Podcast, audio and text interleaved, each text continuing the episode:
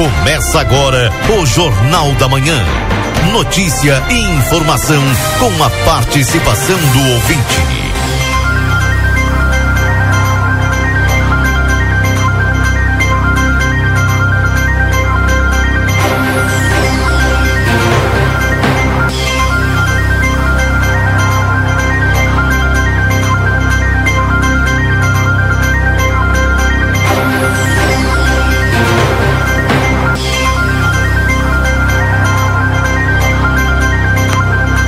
Bom dia, bom dia você que está sintonizado aqui na 95.3, a RCC você em primeiro lugar, estamos iniciando o Jornal da Manhã, a notícia do seu dia a dia, agradecendo todos a companhia e a você por estar sintonizado mais uma vez aqui na 95.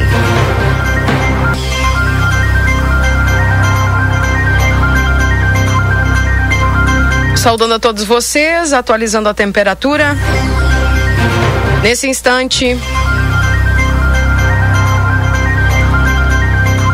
Estamos com a temperatura de 23 graus em Santana do Livramento. Calor já, viu, gente? Dia mais quente aí dessa semana. Até o momento, né? E 23 graus, a máxima prevista para hoje é de até 33, 32, 34 graus, dependendo aí, principalmente é, da sensação térmica, né? Mas tá aí. Essa é a previsão para hoje.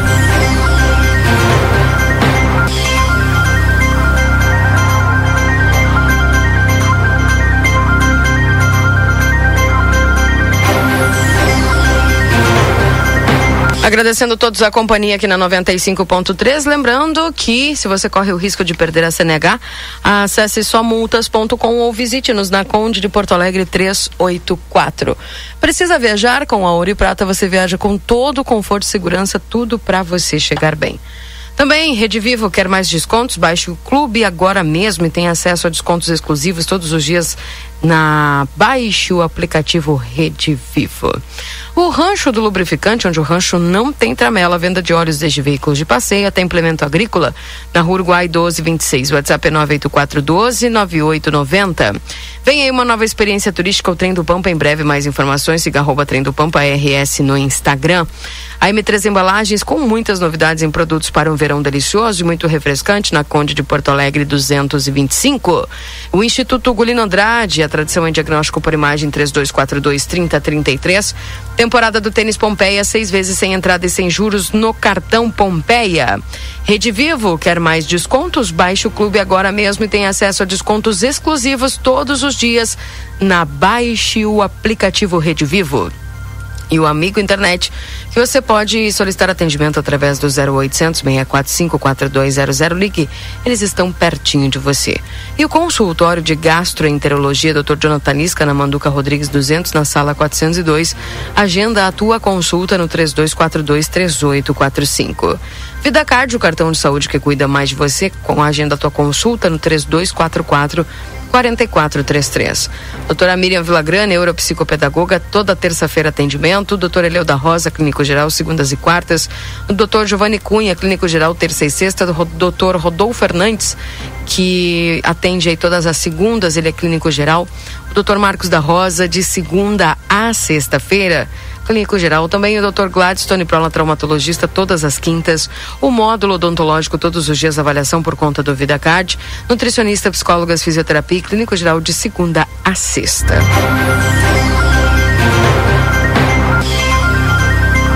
Oito e 14. Trazendo para você agora o Nilton Ineu Souza Minho com as informações da Santa Casa de Misericórdia. Bom dia, Nilton. Bom dia, Keila Lousada. Bom dia, ouvintes do Jornal da Manhã da Rádio RCC FM 95.3. Passamos a partir deste momento a informar o panorama geral de nosso complexo hospitalar Santa Casa. Até o fechamento deste boletim, os números são os seguintes: nas últimas 24 horas no pronto-socorro foram prestados 94 atendimentos. Total de nascimentos nas últimas 24 horas ocorreram quatro nascimentos e houve um óbito nas últimas 24 horas faleceu Luiz Carlos Rocha Guedes. Lembramos que os horários de visitas aos pacientes internados neste hospital é das 16 às 16 horas e 30 minutos, obedecendo todos os protocolos que acompanham a cada situação clínica. E aqui explicamos, ressaltamos esta informação, debulhamos esta informação. Os protocolos consistem, pessoal, como por exemplo, a exigência da administração do Complexo Hospitalar Santa Casa, em conjunto, obedecendo também, respeitando as determinações da vigilância sanitária. Como, por exemplo, pessoal, pedimos no momento para que os visitantes, os pacientes do Complexo Hospitalar Santa Casa, né, por favor, né, não venham utilizando é, calçado aberto, bermuda, short, roupas mais é, de, de, degotadas, né, pessoal, mais uh, cavadinhas assim, por favor, utilize, prime pelas roupas mais fechadas e calçados fechados. A incidência da dengue, ela é real, está aí, nós precisamos prevenir, a administração do hospital pede a compreensão de todos, vai ser barrado se comparecerem fora destes padrões, tá bom? Pedimos a vossa compreensão. As visitas a pacientes da UTI no horário das 11h30 às 12 horas devendo ser observadas as instruções do médico assistente. Pedimos em encarecidamente a comunidade a compreensão de todos os usuários dos serviços do Complexo Hospitalar Santa Casa, para que no momento que aqui comparecerem, por favor, tenham em mãos, além do cartão SUS, cartão da saúde, seus documentos de identificação, como carteira de identidade CPF, para facilitar a atualização de cadastro e agilizar o atendimento da melhor qualidade que você merece. A colega Lucielena também, em nome da administração, agradece a todos os pacientes cirúrgicos que nos ajudaram a bater as metas janeiro e fevereiro de 40 cirurgias realizadas diminuindo assim a grande lista de esperas. Pretendemos continuar neste mesmo ritmo, se assim Deus nos permitir, para melhor atender a nossa comunidade. Obrigado por ter, terem atendido o nosso chamado. Com as informações do panorama geral do Complexo Hospitalar Santa Casa, para o Jornal da Manhã da Rádio RCC FM 95.3, a mais potente da fronteira oeste, onde você está em primeiro lugar. Nilton Irineu Souzaminho. Bom dia a todos. Excelente, fantástico e espetacular final de semana e até segunda-feira. Keila Lousada. Até lá. Bom Grenal pra ti. Bom Grenal para nós. Bom dia, Keila Lousada. Bom dia, tá bem, obrigada, viu, Nilton? Uma bom pre... É, para nós, não sei, né? Só bom Grenal para nós. Se der empate só, é? Hum, tá bem. Vou ficar com o bom Grenal para ti, que é melhor, viu? Quando tu falou assim, bom Grenal para ti, Keila ficar com essa parte, tá bom? Nilton, um abração para você, tudo de bom, obrigado pelas informações aí. Então tá, gente, tá aí as dicas do Nilton, principalmente para você que vai entrar lá no hospital, tá? Não é para entrar com roupa cavada, regata, enfim, é pelas questões aí da, da dengue, tá, gente? Então, cuida aí os protocolos que é exigência da, da, da vigilância para o pessoal que está entrando no hospital. Saudando o Rodrigo Evald, bom dia. Sextou, Rodrigo?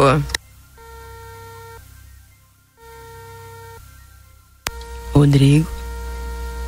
Alô? Hum, hum. Bom, tá bem.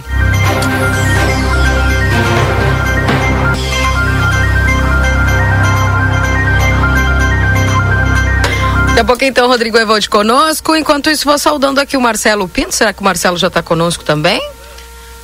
Eu estou aqui. Ah, que bom. Bom dia, Marcelo. Bom dia.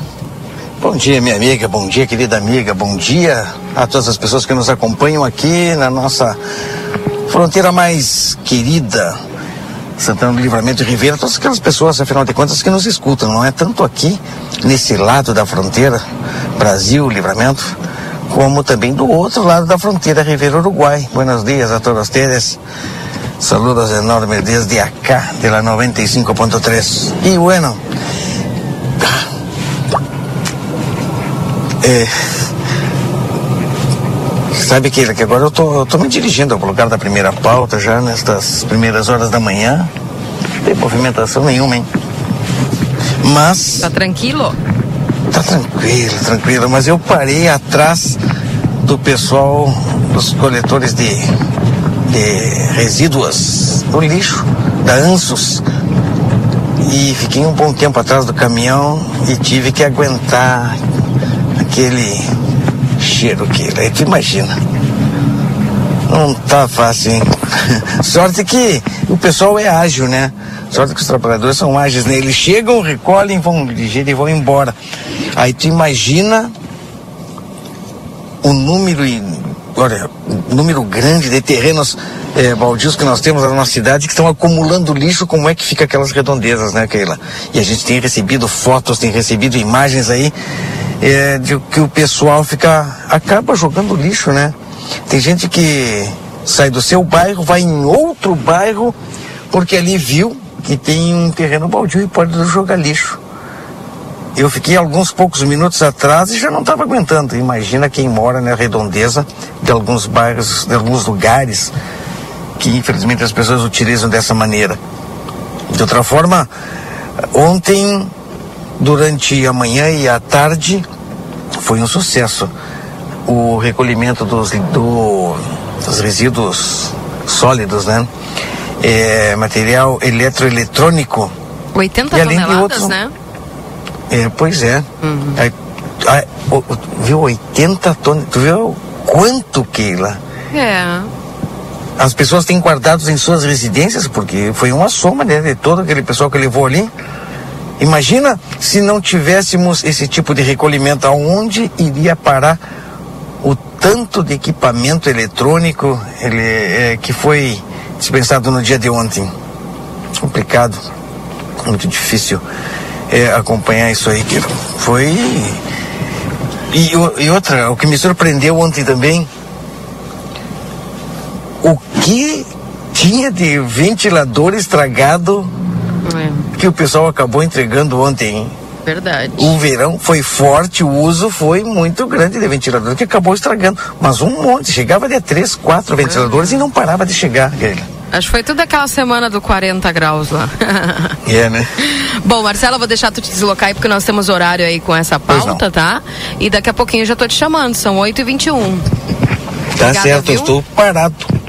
Não, eu estou aqui exatamente, né, no cruzamento é, da 13 de maio com a Saldanha da Gama. Né, movimento tranquilo, as pessoas passando, Aguardando o entrevistado já então. Aguardando todo mundo, que não tem ninguém aqui. Não tem? Bom, daqui a pouco estão chegando aí então. Vou na outra, vou na outra. Tá bem. Obrigada, viu, o Marcelo Pinto, trazendo para nós as informações. Um bom dia ao Ricardo, que já está conosco aqui também, mandando seu bom dia. Quem mais aqui está mandando o bom dia no 981 O Roberto, a Laira, tá? Pessoal que está ligadinho aqui já participando conosco. Temperatura de 23 graus em Santana do Livramento. Esse é o Jornal da Manhã aqui na 95.3 para você.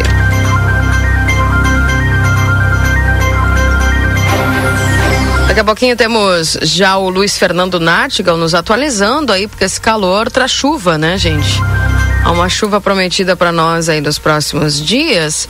É, ó, amanhã, vamos confirmar ainda se vai ter aquela pancada para amanhã, se vai ter na, na, na, segunda, no domingo já, né? É uma chuva que tinha para sábado, daí passou para domingo, agora passou para segunda. Vamos ver o que, que ela. Se ela se decidiu. Já já, Rodrigo Evald conosco trazendo as informações. Bom dia, Keila. Escutei um boato de que estão bloqueando os cartões do banco para quem está com o IPTU atrasado. Nossa, nunca ouvi falar disso. Sério? Vou tentar descobrir, mas nem sei se pode um negócio desses, né? IPTU atrasado. Porque assim, ó, a prática é a seguinte, por isso que eu não consigo acreditar muito nisso. Ó, oh, Bebel. Porque, olha só, o, o IPTU atrasado gera uma dívida ativa. Né? Primeiro ela gera uma CDA, é uma certidão de, de dívida, né, ativa. Depois essa certidão de dívida ativa, se tu não vai lá pagar, ainda tu tem ainda depois como parcelar, renegociar e ainda depois ela vira uma é, vira um processo judicial para depois acontecer aí se não tiver um acordo é, aí entra a questão, mas olha, isso demora bastante tempo, que é um processo de penhora, mas é do bem, sabe? Então, eu te digo assim, eu acredito que é um boato, bem boato mesmo, viu? Mas igual, vou perguntar por descargo de consciência, mas eu acredito e é boato meio sem fundamento, tá? Mas eu vou tentar descobrir aí, mas já te digo que eu acho que não. Bom dia, um abraço para a professora Laira do Irã, aqui também mandando um abraço para a professora Laira que está nos acompanhando. Bom dia na escuta do programa aqui no Pedregal, diz aqui a Isabel. Um abraço para você, viu, Isabel? Tudo de bom. Um abraço para a Natália também que está nos acompanhando aqui no 981 266959. Esse é o WhatsApp aqui da RCC. Bom, aguardando o Rodrigo Evolt, daqui a pouquinho já nos dando o seu bom dia com o link aberto já para o Rodrigo. Cá estou. Bom dia, Rodrigo. Como Bom estás? dia, Aquila Lousa. Tudo bem contigo? Tudo bem, e você? Sexta-feira. Sextou. Ah, como a gente esperou pela sexta-feira, né? É.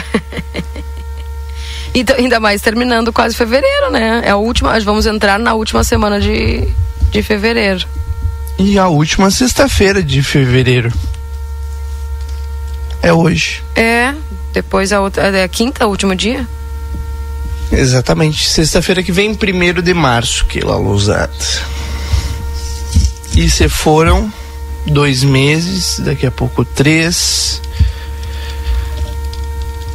Tá cumprindo com as tuas metas para 2024? Eu tô. Até o momento, sim. Só faltou a parte da academia, ele que tá mais firme que eu. N- não tanto, Aquila Lousada. Às vezes, né? Nem, nem tudo é o que parece. Mas, vamos lá. Bom, sexta-feira só começando, a gente vai trazer todas as informações importantes do dia, claro, repassando os principais portais de notícia do Brasil e do mundo. Aqui no estado, a, a um dos destaques, né? é, sobre investigações, perícias e mais prisões. O Rio Grande do Sul reduziu o roubo de veículos em janeiro ao menor número em 22 anos. Mas em compensação, nós temos aqui em Santana do Livramento, né, vivido momentos bem complicados. Ontem eu estava falando com com uma uma pessoa inclusive que é, acompanha né, as notícias da nossa fronteira da paz com bem de perto, com mais frequência. E, e ela estava falando exatamente esse é, fazendo essa avaliação né Keila? Como a gente está vivendo é, momentos de, de insegurança aqui em Livramento. É arrombamento todos os dias. A gente está vendo casos de violência que a gente antes não vivia na nossa fronteira da paz. E, e isso é perceptível, né? É. Isso é perceptível diariamente. Ontem Então, foi o trânsito, né? Esses Ontem dias foi foi, o furto arrombamento, né? Inclusive, ah, eu citei isso na conversa. Citei isso na conversa, porque ontem no trânsito a gente teve três acidentes que a gente soube, né? Um deles com maior gravidade, é, um dos envolvidos acabou precisando de uma cirurgia bem grande no Hospital Santa Casa de Misericórdia. Bom, é complicado. Parece que a gente tá vivendo uma capital, né, Keila? E é Santana É. do Livramento. Então. Santana do Livramento. Bom, nós vamos abordar esse tema ainda na, na próxima semana com a Brigada Militar, né? Uma da, um dos assuntos que a gente deve abordar aqui no, no Jornal da Manhã e também na nossa programação, nos demais programas aqui da RCC. Certo, bom, eu tô no aguardo aqui do Marcelo Pinto, que daqui a pouco a gente tem a previsão do tempo aqui dentro do Jornal da Manhã. A gente vai tentar encaixar tudo aqui no programa hoje para a gente poder trazer o máximo de informação e de notícia para os nossos ouvintes. Marcelo, assim que estiver pronto, por gentileza, já entra conosco aqui, porque daqui a pouco nós temos a previsão aí com o Luiz Fernando Nartigal. 8 e 29, atualizando a temperatura, 23 graus em Santana do Livramento. E obviamente a gente vai acompanhando as notícias aí. Inclusive porque o nosso tema também é segurança, é uma ação que está acontecendo aqui em Santana do Livramento na 13 de maio com a Sal, com a Saldanha da Gama, é. E a gente vai tentar conversar aqui com o pessoal, né? Mas o pessoal acho que tá na Salgado Filho, né? O cruzamento ali. Bom, e a gente vai, vai falar um pouquinho sobre segurança no trânsito, né? Até um pouquinho dessas informações aí trazidas pelos acidentes, né, gente? Vamos cuidar, vamos cuidar essas questões dos acidentes aí, porque tá feia a coisa. Um abraço lá. Oi. Para a Vera Machado, que está tomando chimarrão Agora... com o esposo lá e nos acompanhando. Fala, Marcelo, contigo. Ok, muito bem. Vamos iniciar então, minha amiga Keila. Sinal aqui tá meio complicado, embora eu estou bem no centro de Santana do Livramento, né? Tentar iniciar também a transmissão de imagens e, e digo para vocês que justamente Avenida é, Saldanha da Gama, esquina com a senador Salgado Filho. É onde nós estamos nesse momento aqui, nas primeiras horas da manhã, acompanhando um trabalho de conscientização. Porventura, as pessoas que por aqui passarem né, algumas, é claro, serão abordadas por agentes de trânsito e também é, o pessoal do marketing, pessoal, acho que é do marketing, né?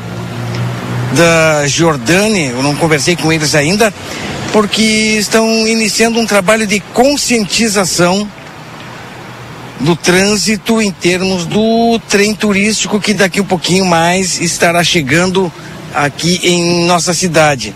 Nós estamos bem no cruzamento, ah, para quem faz sentido centro-bairro, antes da ponte, para quem faz o sentido bairro-centro depois da ponte, passando os trilhos. E é apenas uma conscientização, né? As pessoas não precisam se assustar, né? Porque esse trabalho é um trabalho interessante, é um trabalho necessário, vista que há muitos acidentes acontecendo em Santana do Livramento. Ah, no primeiro momento a gente sabe que o trem estará funcionando apenas a princípio no sábado, mas eles estarão aí trafegando pelos trilhos, pelas vias de nossa cidade. Esse trabalho de conscientização se faz sim necessário, como bem a Keila acabou de falar, né? Ontem tivemos vários acidentes, acidentes, é, olha, com uma certa gravidade, acidentes complicados que estão acontecendo, mas e, portanto, se faz necessário. Eu vou conversar com o Repeto, ele está ali nesse momento fazendo esse trabalho com veículos né, que estão passando por aqui, alguns deles eh, são abordados e o pessoal conversa. Nos trilhos de nossa cidade, a gente já vê aquele vagão, aquele pequeno vagão eh, que passa nos trilhos, que é o trem de manutenção. Então já há trem passando por aqui e essa conscientização se faz necessária. Está aqui o inspetor Repeto, vai conversar conosco justamente sobre esta ação que está sendo desenvolvida aqui nas vias Santana Livramento, mas principalmente aqui onde passa o trem, né? Bem na saída, praticamente na saída da estação férrea, é onde se faz necessária. A partir de agora, uma atenção redobrada também nos cruzamentos com a via férrea. Repito, bom dia. Bom dia, Marcelinho. Bom dia a todos. E realmente, então, nós temos, estamos fazendo essa ação junto com o pessoal aí da Jordânia Turismo, é, chamando né, a atenção das pessoas, alertando uh, para os cuidados que se deve ter no cruzamento com linha férrea. Né? Ocorre que fazem muitos anos né, que nós não temos mais a passagem de trem aqui na nossa cidade, então uh, ocorre que as pessoas acabam desacostumando, né? É, então a gente está aqui para relembrar esses cuidados, né? É, até porque obviamente o trem sempre tem a preferência de passagem, né? No cruzamento já tivemos há poucos dias um acidente de trânsito aqui envolvendo um, um veículo de manutenção da linha férrea. Então a gente está iniciando esse trabalho aí é, para chamar a atenção das pessoas, né? Para que tenham esse cuidado, para que obedeçam a sinalização, para que parem, né? Como diz a placa ali, nós temos um grande problema de acidentes na cidade justamente é, porque as pessoas não respeitam a sinalização e aí eu não estou falando única e exclusivamente da, da passagem de nível, né? Mas de uma, de uma maneira geral, muitos dos acidentes que a gente tem tido inclusive com motocicletas, né? E outros veículos, acontece justamente por desrespeito à sinalização. Então estamos aqui para reforçar, né, esses cuidados aí que as pessoas devem ter é, no cruzamento com linha férrea. São quantos cruzamentos que nós temos da linha férrea com as ruas aqui da nossa cidade? a Marcelinha. Eu de cabeça assim, eu não saberia te dizer o número exato, mas são, são vários, né? Então ele, ele começa desde a área central aqui e vai em direção à região ali do Wilson, Carolina, Tabatinga, inclusive na, na zona rural nós temos também, né? Naquela região ali é, da Mangueira Colorada e, e lá em Palomas, né? Também, que é essa parte aonde o trem vai ser deslocado do centro até a Vila de Palomas. Então, é, são diversos cruzamentos que, que tem essa, essa passagem de nível que a gente tem que redobrar atenção. E, a, e esse redobrar atenção, a gente já pode ampliar um pouquinho mais, não apenas na, nos cruzamentos com a via férrea, mas é, em todas as vias da nossa cidade, em todas as ruas, visto que os acidentes que estão acontecendo é, voltaram a acontecer né, diariamente em nossa cidade e acidentes, infelizmente, alguns com a séria gravidade. Agora, por exemplo, ó, vamos acompanhar a passagem ali. Esse é o trem de manutenção. Perfeito. Seu veículo de manutenção, né, da, da empresa, e o qual já acabou se envolvendo num acidente alguns dias atrás, como eu referi, justamente nesse cruzamento, porque um veículo não parou, né, e aí acabou acabou batendo, né? Então, por isso que a gente está é, chamando a atenção das pessoas para que respeitem a sinalização. Plaquinha de pare ali em ambos os sentidos. Então, o, o, o veículo que trafega sobre trilhos, ele sempre tem a preferência de passagem no cruzamento. E digo para vocês, né, a gente realmente não está acostumado, porque eu ouvia a, a buzina né, do trem, que diz ali assim, ó, buzine, avisando o trem para buzinar. É, a buzina do trem estava tocando e como a gente não está acostumado, eu também não associei. O, vi, estava um motociclista, motociclista passando na, na, na pista, parou ali, eu até estranhei, ué, por que, que o motociclista parou? Eu, eu também demorei um pouco para entender que realmente a partir de agora o trem está passando, está anunciando a sua passagem, é, com, até com uma certa antecedência, porque tu escuta longe a buzina. Perfeito, Marcelinho. Mas é justamente por isso que nós estamos aqui, porque nós é, nós é, desacostumamos, né, com essa questão do trem aqui.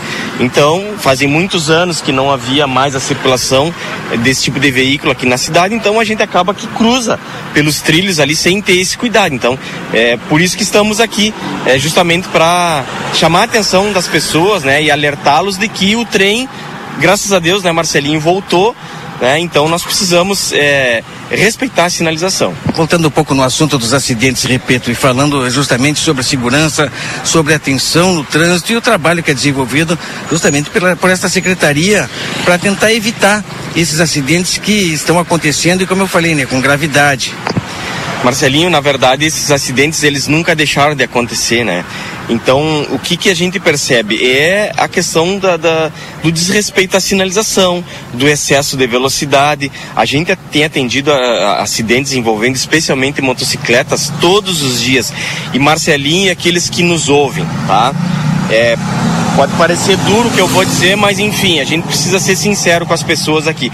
Eu, pelo menos na minha opinião, acontece pouco acidente de moto em vista daquilo que a gente observa, especialmente as pessoas que que, que, trabalham né, com motocicleta, né, o pessoal que trabalha é, com tela, tela integra, in, é, entrega, por exemplo, né, não são todos, Marcelinho, mas assim, a gente tem visto, especialmente no período da noite, né, e, e, esses condutores em alta velocidade. Né, e é óbvio que se tu andar numa motocicleta em alta velocidade, a chance que tu tens de te envolver num acidente de trânsito é muito grande. Eu sempre alerto, né, a questão da direção defensiva. A moto, a moto é um veículo leve, é um veículo pequeno, de difícil visualização. A motocicleta, ela se esconde na coluna da porta do automóvel, ela se esconde atrás do espelho do caminhão ela se esconde atrás de um poste, ela se esconde atrás de um veículo estacionado, de uma placa de publicidade. Então, se eu circular na minha motocicleta em alta velocidade, a chance que eu tenho de me envolver num acidente é muito grande, porque muitas vezes tu não enxerga a moto, ou às vezes tu até visualiza a motocicleta, mas ela vem longe, e aí tu acha que dá tempo e acaba não dando, porque porque a moto ela vem, ela está transitando numa velocidade muito elevada e a gente presencia isso todos os dias. Então não é de graça que esses acidentes eles estão acontecendo. Então, inclusive é, o secretário Márcio já entrou em contato com a Brigada Militar. É, segundo ele, a, algumas ações específicas voltadas para a fiscalização de moto irão acontecer nos próximos dias, porque é preciso, a partir disso, aumentar a fiscalização, né? É, então essa é uma realidade que, que, que, a gente sabe, a gente tem conhecimento e, e, e, será feito isso, segundo o secretário, além de outras questões, né? Que eu sempre falo, né? O, o, o acidente ele, ele, ele acaba ocorrendo por uma série de motivos, não é um, uma, um, uma, um, uma única causa, é o, é o conjunto da obra, como a gente fala, mas passa principalmente pelo comportamento do condutor, com toda certeza. Muito obrigado, repito, mas antes, o que, que diz nesse folheto que vocês estão entregando aí? Ah, então aqui está chamando justamente a atenção dos condutores para isso, né? Dos cuidados que, que, se deve ter, especialmente respeitar a sinalização, né? Porque na passagem de nível, a preferência é sempre do é, do trem, no caso, ou do veículo de manutenção. Qualquer veículo que trafegue sobre trilhos tem preferência de passagem. Então, como refere ali a sinalização, né, a, o veículo tem que chegar ali e parar e dar preferência para quem circula sobre os trilhos. Obrigado, Repeto. Obrigado. E nós continuamos aqui no aguardo, então, do início dos trabalhos. Obrigado mais uma vez, é, inspetor Repeto. Importantes informações, né? Vamos acompanhar a passada do trem, né? Pois é. Bem. Não sei se pessoal da Jordani fala também, fala, assim, tudo bom, deixa eu falar. Pode ser daqui a é pouquinho, Marcelo, que eu tô com, a, com o Luiz aqui? Pode. Por favor? Pode tá, ter, obrigada, pode. viu? Chego com o Luiz Fernando Nartigal e a previsão do tempo e volto com o Marcelo Pinto lá direto deste local de conscientização aqui na 95.3. Lembrando que o trem do Pampa em breve já atuando aqui em Santana do Livramento e hoje já esse treinamento aí, essa conscientização dos motoristas. Previsão do tempo. Confira a partir de agora a previsão do tempo e a temperatura, os índices de chuvas e os prognósticos para a região.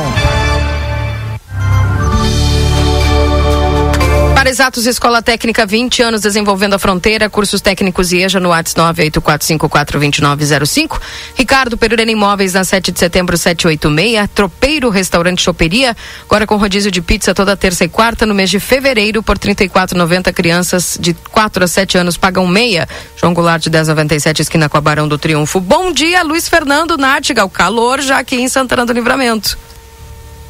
É, bom, muito bom dia, Keila. Bom dia a todos. É, calor, sim. Hoje passa dos 30. Ontem já passou dos 30 graus, né? E, na estação do Inemet fez 30,8. Mas a, veja bem, a estação de Quaraí registrou 35, 35,3 e a de Dom Pedrito 33.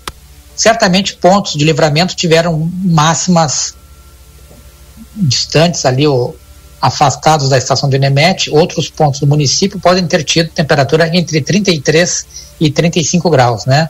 Quando os municípios vizinhos registram temperatura nessa faixa, alguns pontos é, de livramento certamente também é, puderam atingir essa, essas marcas. É, hoje não vai ser muito diferente, né? Temperatura prevista é de 32, 33 para livramento. É claro que alguns pontos podem chegar perto dos 35 também. Então, muito quente, muito calor, nada de chuva. Para hoje, nada de chuva. Amanhã sim, amanhã também tem sol e calor, só que à tarde, da tarde para a noite, já tem chance de chuva de verão.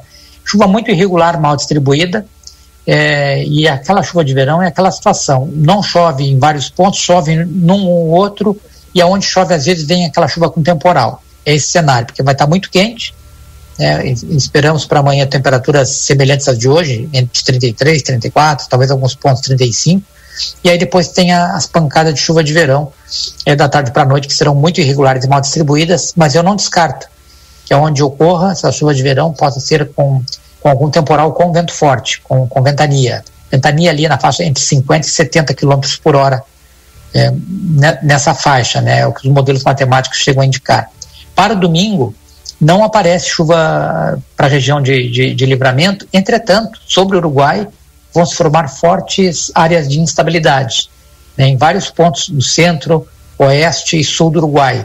Então, não está previsto chuva para livramento no domingo, mas lá que essas áreas deem uma avançadinha e desprenda alguma chuva, né? Alguma área de chuva. Então, eu não descartaria alguma chuva também isolada, passageira, com característica de chuva de verão entre a, o final, mais para o final do domingo né, da tarde para a noite, até mesmo porque na segunda-feira é, são essas áreas de instabilidade vão estar sobre o estado, sobre a região de livramento. Então, a partir da madrugada, entre a madrugada e manhã de, de segunda-feira, já tem um risco alto para chuva forte, raios, muitos raios de trovoadas e temporais. Né? Segunda Na e terça-feira serão dias de instabilidade forte, com volume, é, segunda e terça-feira, com volumes altos de precipitação, alguns pontos com 30, 40, outros com 50, 60, 70. Então, é, nós poderíamos ter aí chuva forte e volumosa para segunda e terça-feira, mas com alto risco para temporais, com vento forte e com queda isolada de granizo. Instabilidade que já chega na madrugada, né? Por isso que, que, a, que no domingo os dados não estão mostrando ainda instabilidade para a região de livramento, mas com a aproximação dessas áreas de instabilidade que vão atuar na segunda e terça-feira, já pode se desprender alguma nuvem de chuva e trazer aí no final do domingo, né, que se não for no, entre a tarde e noite, durante o período noturno, porque depois vão chegar as, as áreas de instabilidade a partir da madrugada de segunda-feira, com potencial grande para chuva forte, volumosa e com alto risco para temporais. Então nós vamos começar a semana com uma instabilidade forte nas áreas de fronteira com o Uruguai, né, e os acumulados de chuva podem ser expressivos em alguns pontos de livramento na segunda e na terça-feira. Depois, a partir de quarta, o tempo seco deve predominar. Keila? E aí dá aquela esfriadinha ou ainda não? É muita petulância? é, não, dá uma refrescada. Eu acredito que é, 28, que é quarta-feira, nós deveríamos ter mínimas abaixo dos 20 graus. Eu, quem sabe aí é, alguns pontos com 17, né? Uhum. Mas ali, ó, já para quinta e sexta aparecem as mínimas é, perto dos 20 graus, né? Talvez é, ao redor dos 19, 20 e as máximas também vão subindo, né? Talvez na quarta-feira a gente venha a ter máxima é, um pouco abaixo dos 30 graus, e mas na, na quinta e sexta já deve atingir é, na quinta pelo menos 30 e, e, na sexta mais de 30, né? Talvez aí uns 32, 33. Vai numa crescente de temperatura, né? O tempo seco predomina a partir de quarta, mas já com aí haverá uma elevação gradativa da temperatura. As marcas, digamos, mais amenas é na quarta-feira depois já vai ter um aquecimento para a segunda metade da semana. Keila? Bem. Bom, obrigada Luiz pelas tuas informações e um abração para você, um excelente fim de semana até segunda-feira. Até segunda-feira, bom final de semana. Para nós, também né? Para nós. É, também poderíamos ter instabilidade forte aqui na Grande Porto Alegre no domingo. É, Tô só é, por essa, é. por essa, aí, por essa aí previsão não, do tempo aí do ter, Porto Alegre. Deve ter, inclusive, no, vai ter o Grenal, né? Ah. O Grenal só já gera instabilidade, mas por aqui talvez tenhamos instabilidade, chuva. Até mesmo talvez na hora do Grenal. Não sei se que horas é o Grenal, se o Grenal é. é 18. Ah, então. Tem, tem grande chance de ter chuva de verão aqui no, no, no durante o Grenal. Tá bem, Tem hein? possibilidade. Tá bem. Tem possibilidade, tem possibilidade.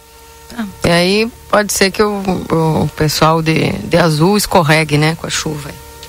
Ah, não, vão escorregar. vão escorregar. Está previsto, está previsto. Está previsto. Calma, Luiz, calma, calma. Não é assim, né? Grenal é Grenal. Um abraço para você, tudo de bom. Igualmente, Keila, um abraço. Bom final de semana para todos. Para nós, tchau, tchau. Esse é o Luiz Fernando Nática com a previsão do tempo aqui dentro do Jornal da Manhã. Lembrando que é para os nossos parceiros da Ricardo Pereira Imóveis na 7 de setembro, 786, Tropeiro Restaurante Choperia na João Goulart 1097, esquina com a Barão do Triunfo e a Exatos, Escola Técnica, uh, WhatsApp 984542905. Marcelo, de volta com você, por favor. Retorno, Keila. E eu, eu continuo aqui no cruzamento da Salgado Filho, senador Salgado Filho, com a Saldanha da Gama. Estou bem nos trilhos, né? Retornando também com as imagens, com a live no Facebook, para aquelas pessoas que estavam nos acompanhando continuarem nesse momento. E tu sabe que quando se trata em fiscalização de trânsito, quando se trata em, olha, os agentes estão nas ruas fazendo a fiscalização, tem algumas pessoas que andam nos seus veículos irregulares, eles veem essa movimentação e tratam de dobrar uma quadra antes. E o que eu tenho visto de gente aqui dobrar, meu Deus do céu, Keila. Não é fácil, né? A gente tem que andar dentro da lei, Keila. A gente tem que andar direitinho, porque se tu tá tudo na ordem, tem por que ficar com medo, né? Ah, não, mas é, como é que é a, é a indústria da multa? É, até porque aí tu perde, tipo, uma ação como essa que está acontecendo aqui, que é orientação, né? Orientação do trânsito, não tem nada de buscar irregularidade, de buscar, eh, de repente, até multar as pessoas, não existe, né? Aqui é orientação do trânsito daquilo que está acontecendo. Como vocês veem aqui, ó, tá ali um agente de trânsito, a representante da Jordânia, um veículo, uma motocicleta, e o agente, eu repito, que está justamente fazendo isto, orientação ao motorista, aos motoristas que estão costumeiramente passam por esse local, né? Para ter um pouco mais de atenção. Para quem esteve nos acompanhando, pôde é, ouvir quando aquela máquina, aquele trem de manutenção passou aqui, buzinou, porque é buzina, né? No trem, dá para se ouvir E o Rebeto bastante. já disse que deu acidente com a máquina, né? Pois é, já deu, já deu sim, acompanhamos inclusive. Eh, mas esse negócio, por isso, a importância desse tipo de ação. A Daisy eh, tá, tá ali, vamos ver se eu consigo. É que eu não queria ir no sol, querido, tô de calor. O sol- quanto- quanto- quantos graus está aí, minha amiga? Fala comigo. Agora a gente tá aqui com 20 e 26 com sensação de 27. Tudo isso aí no estúdio, né? Porque Não, eu não, aqui fora, aí, do jeito aí. que eu tô, inclusive. Não, aqui, aqui tá uns Aqui 40 no, graus. aqui no É, estúdio tá 18, eu acho. Pela minha sensação aqui, eu tô com uns 40 graus, pelo amor de Deus, estou suando na mão, Deus livre. E o celular superaquecendo e eu mostro para vocês enquanto isso a Daisy trabalhando aqui, ó. Porque ela tá mostrando, conversando com os motoristas, entregando a eles um panfleto e o pessoal da Jordânia trabalhando intensamente nesse, nesse local, para vocês terem ideia da movimentação que nós temos aqui nas ruas de Santana do Livramento. Deise, acho que agora eu posso.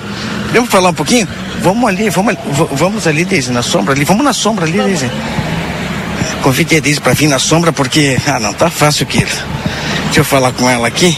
Agora sim, ficou legal contar um pouquinho para nós sobre esta ação, sobre o trem do Pampa que está chegando, a importância, não é? Desse tipo de ação que está sendo desenvolvida aqui. Falando é, representante aqui da Jordânia Turismo, que vai ser a responsável do trem do Pampa. Bom dia, Deise. Bom dia, bom dia a todos. É um prazer enorme a gente estar aqui junto à comunidade, né, dando essa conscientização, trazendo esse, esse, essa campanha para que todos entendam que a preferência é da ferrovia. Né? A gente está com saídas diárias do nosso alto de linha, saindo para manutenção do trecho e eventualmente o trem também está saindo pra, para testes e a gente percebe no dia a dia o, a desatenção dos, dos motoristas, né? Então a gente pede reforçando a sinalização que as, todas as passagens de nível que a gente chama que é a passagem que passa por rodovia, o trilho, estão bem sinalizadas com demarcações ah, no asfalto e também nas placas de trânsito, mas ainda assim o pessoal ah, não não está tendo o costume, né, o hábito de parar nos trilhos. Então é por isso que estamos aqui hoje. Como a Deise falou, o, o trem, tanto de manutenção como o próprio trem do Pampa, é, por vezes sai para testes, as pessoas têm que ter atenção. E Santana do Livramento e região e estado, porque na realidade é um trem é, de turismo que pretende chamar muitas pessoas para nossa fronteira. Está se preparando. Já tem data marcada, Deise? Fala para nós. Gostaríamos muito que tivesse data, data marcada, mas estamos prontos para operar assim que sair a divulgação no Diário Oficial da União, que é o Diário Oficial ah, Nacional. É somente essa ah, burocracia que estamos esperando. Os demais está tudo prontinho para operar. Obrigado, Deise. Eu que agradeço. Tá ali o, o condutor, né? Como Sim, como é o o- maquinista. Como é o maquinista? Como é o nome dele? Edivando, O Edivando, ele que é cearense. cearense, veio de Fortaleza para Santana do Livramento. É, e Ele tá- já era condutor lá e quando ele conheceu através da internet o nosso projeto do trem do Pampa, se encantou com a oportunidade de vir para Uruguai também, né, de estar morando numa fronteira e optou por vir trabalhar conosco. Bárbaro, o Edvandro, Aham, né? Edvando. O Edvandro já conversei com ele em outra oportunidade. Mas seria interessante até falar com ele, porque ele que vai ser o condutor, o maquinista Sim. do trem do Pampa, ele que anda pela, pelo, Ele pelos que trilhos. sente na pele essa questão do trânsito. Aham. É verdade, é ele que sente na pele. E o cearense é aventureiro, é o que eu conheço desse cearense que se aventura por esse Brasil afora, eles tendo uma oportunidade, eles, Sim, eles bem. ficaram. E muitas pessoas falam, ah, deve ter vindo por, por questão do desemprego e tal lá, né? E não, ele pediu as contas do trem que ele trabalhava lá para vir trabalhar no trem do Pampa. Então ele nos escolheu realmente. E ele chega até aqui para conversar um pouquinho conosco. Obrigado, Deise. Certo, um bom Obrigado. Está aqui o condutor e aí ele, né, o, o maquinista, né? O maquinista. Já conversei com o Edivando em outro momento. Cearense veio lá do Nordeste, lá de cima do nosso Brasil, aqui para a fronteira, para o Garrão do Brasil, para vivenciar uma cultura diferente e para vivenciar um, um momento na sua vida diferente de desafio. A gente sabe disso, mas é ele quem sente na pele esse trabalho que está sendo feito aqui de conscientização no trânsito, ele que vai conduzir o trem nos trilhos da nossa fronteira, pode nos contar um pouquinho da experiência que ele tem vivido até agora nos trilhos aqui em Santana do Livramento. Edivandro, bom dia. Tá, bom dia a todos, né? Todos os ouvintes da rádio e de to a toda a audiência, né? Ah, a gente sai com o trem na. A gente espera que os motoristas, né, eh, se conscientizem, eh, principalmente a gente fazendo essa ação, eh, em relação às passagens de níveis, né? Porque ah, a gente sai com o trem e espera que todos respeitem a sinalização, né? Então, eu passo com cuidado, a gente tem normas, né, de velocidade, eu passo na velocidade normal, nas passagens de níveis, mas mesmo assim a gente pede a conscientização dos motoristas em relação à atenção nas passagens de nível, porque tem alguns que passam e simplesmente né, não obedecem a sinalização. E aí a gente precisa frear com o trem, com o passageiro dentro, né? E aí gera todo o constrangimento. Então é bastante importante essa conscientização dos motoristas, né? Ah, em relação a isso, porque eu não consigo frear o trem assim de imediato, né? É um equipamento muito grande, tem um peso muito maior. Então, em relação a essa frenagem nas passagens de nível, é um pouco complicado em relação aos outros tipos de transporte. Então, é, essa conscientização dos motoristas é, é importante. Obrigado, Edivandro. Vamos conversar em outro momento aí sobre essa tua eh, aventura, vamos dizer assim, né? Vim lá do norte porque é interessante e também eu aposto que vai ser uma conversa bem estimulante para quem pensa de repente buscar novos horizontes. Edivandro, um abraço para ti, sucesso e nos encontraremos ainda pelos trilhos de Santana do Livramento. Tá. Eu que agradeço, obrigado ao apoio e que todos se conscientizem, né? Da, a- dessa atenção nas passagens, tá? Obrigado, Edivandro. É o condutor, o maquinista, o que vai eh, conduzir o trem do Pampa pelos trilhos de Santana do Livramento, pelo Pampa do Rio Grande do Sul. Keila e Rodrigo Evald. Atenção no trânsito. É cada vez mais necessária a cada momento. Com vocês. Tá certo, obrigada, viu, o Marcelo Pinto, por acompanhar esta ação importante aqui. Importante, né, Rodrigo? Principalmente porque o trem logo, logo já vai estar transitando e para evitar acidentes como já teve com a própria. Nem foi com o trem, foi com a máquina de manutenção. Sem dúvida, aquilo é um alerta importante que a gente começa a fazer a partir de hoje e chamando atenção para um fato que aconteceu recentemente aqui em Livramento e também é, a nível de Brasil. Não sei se chegou a ver uma imagem que circulou, Keila, é, não só na, nos portais de notícia, mas bastante também nas redes sociais. Um caminhão bitrem que simplesmente não percebeu que o sinal estava fechado, avançou e o trem veio e, e levou com tudo aquele caminhão. Foi uma imagem que circulou, se não me engano, na semana passada e que chamou atenção, né? Porque nós vamos ter algo muito parecido, que é um trem circulando no meio da nossa cidade e a gente precisa prestar atenção nessa, nessa sinalização de trânsito a partir de hoje. Pois é. Bom, Rodrigo, são 8h59. Nós vamos ao nosso intervalo comercial e daqui a pouco a gente volta aí trazendo algumas informações importantes. É, inclusive também tentando daqui a pouquinho já uma conversa com a prefeita Nataroco aqui, falando sobre alguns temas específicos, trazendo para os nossos ouvintes aqui também algumas informações. Lembrando que estamos para M3 Embalagens, tem muitas novidades em produtos para um verão delicioso, muito refrescante, na Conde de Porto Alegre 225. Laboratório Pastera Tecnologia, serviço da vida, 30 anos já, atende particular e diversos convênios na 13 de maio, número 515, telefone é 3242 4045, WhatsApp é 98459 0691. Restaurante Pampagril, o melhor da culinária com toque regional, você encontra em nosso buffet por quilo anexo ao Hotel Jandaia, na Rua Uruguai 1450 52. E a Modazine Moda é assim na Rua dos Andradas, número 65.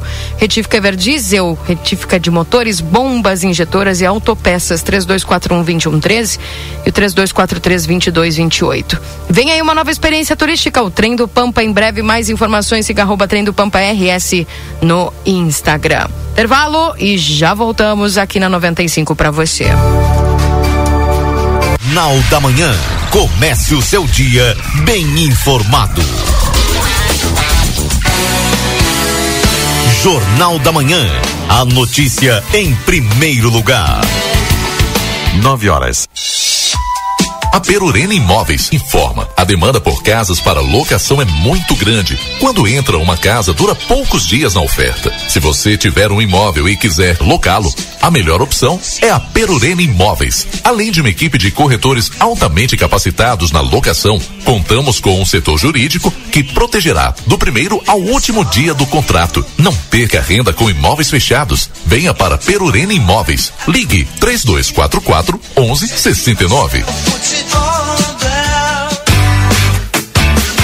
Padaria Ravena, você encontra diversidade em doces, tortas, salgados, pães e biscoitos. Localizado na rua Rivadavia Correia, 175, em diagonal ao terminal de ônibus. Horário de funcionamento, segunda a sábado, das 7 às 19h30. Domingo, das 7h30 às 13 horas. WhatsApp para encomenda e pedidos: 55 984 44 71 43.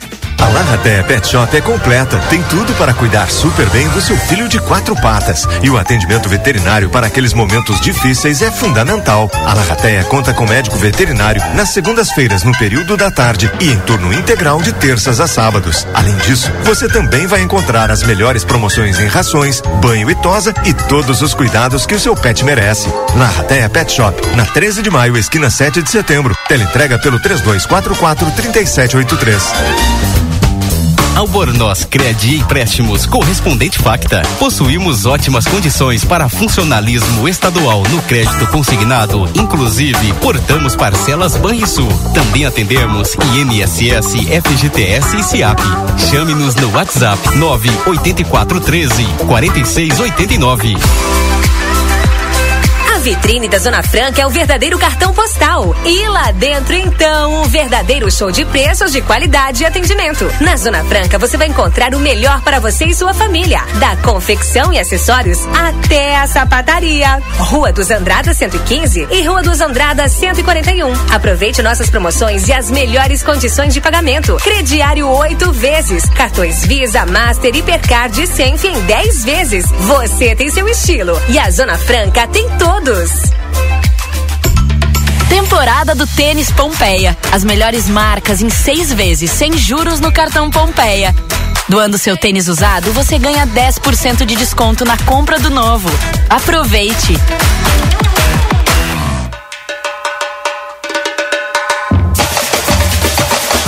O Jornal Plateia e a Rádio RCC-FM estão preparando uma cobertura especial de todo o clima do maior carnaval da fronteira. Acompanhe na nossa programação todas as informações, as movimentações das escolas de samba, ensaios das baterias. Vamos arrepiar! Patrocínio Brasil Free Shop, o primeiro free shop com preço de atacado na Avenida Sarandi, esquina com a Cebajos.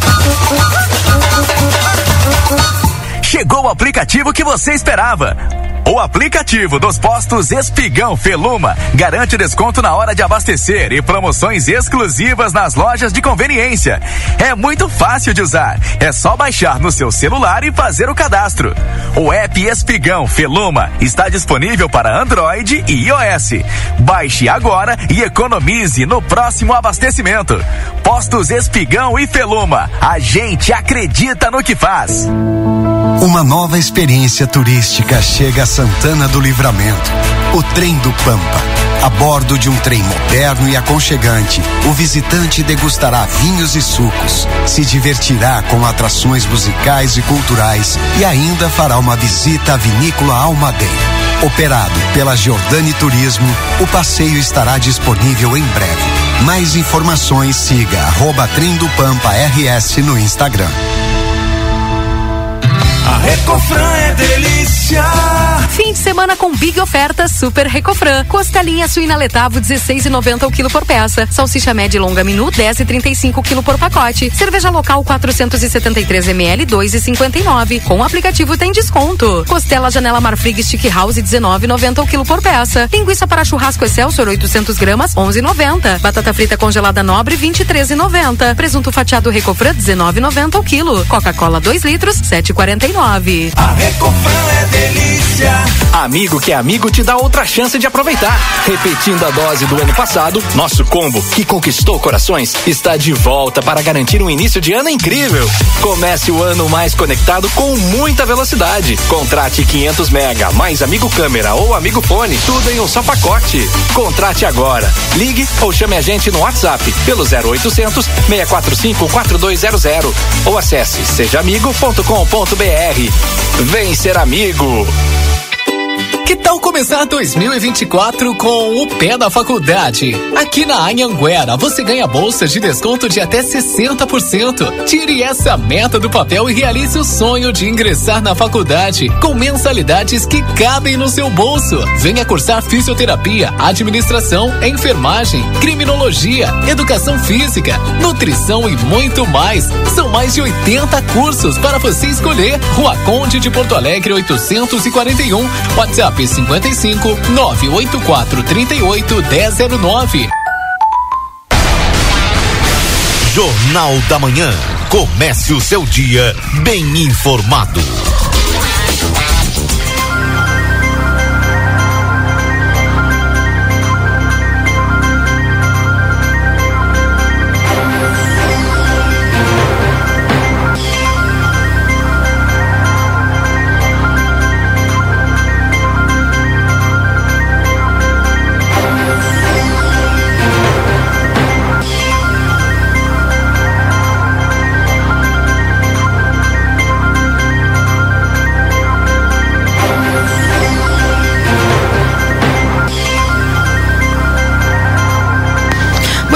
Voltamos. São 9 horas e 7 minutos. Esse é o Jornal da Manhã aqui na 95.3. É a RCC, você em primeiro lugar.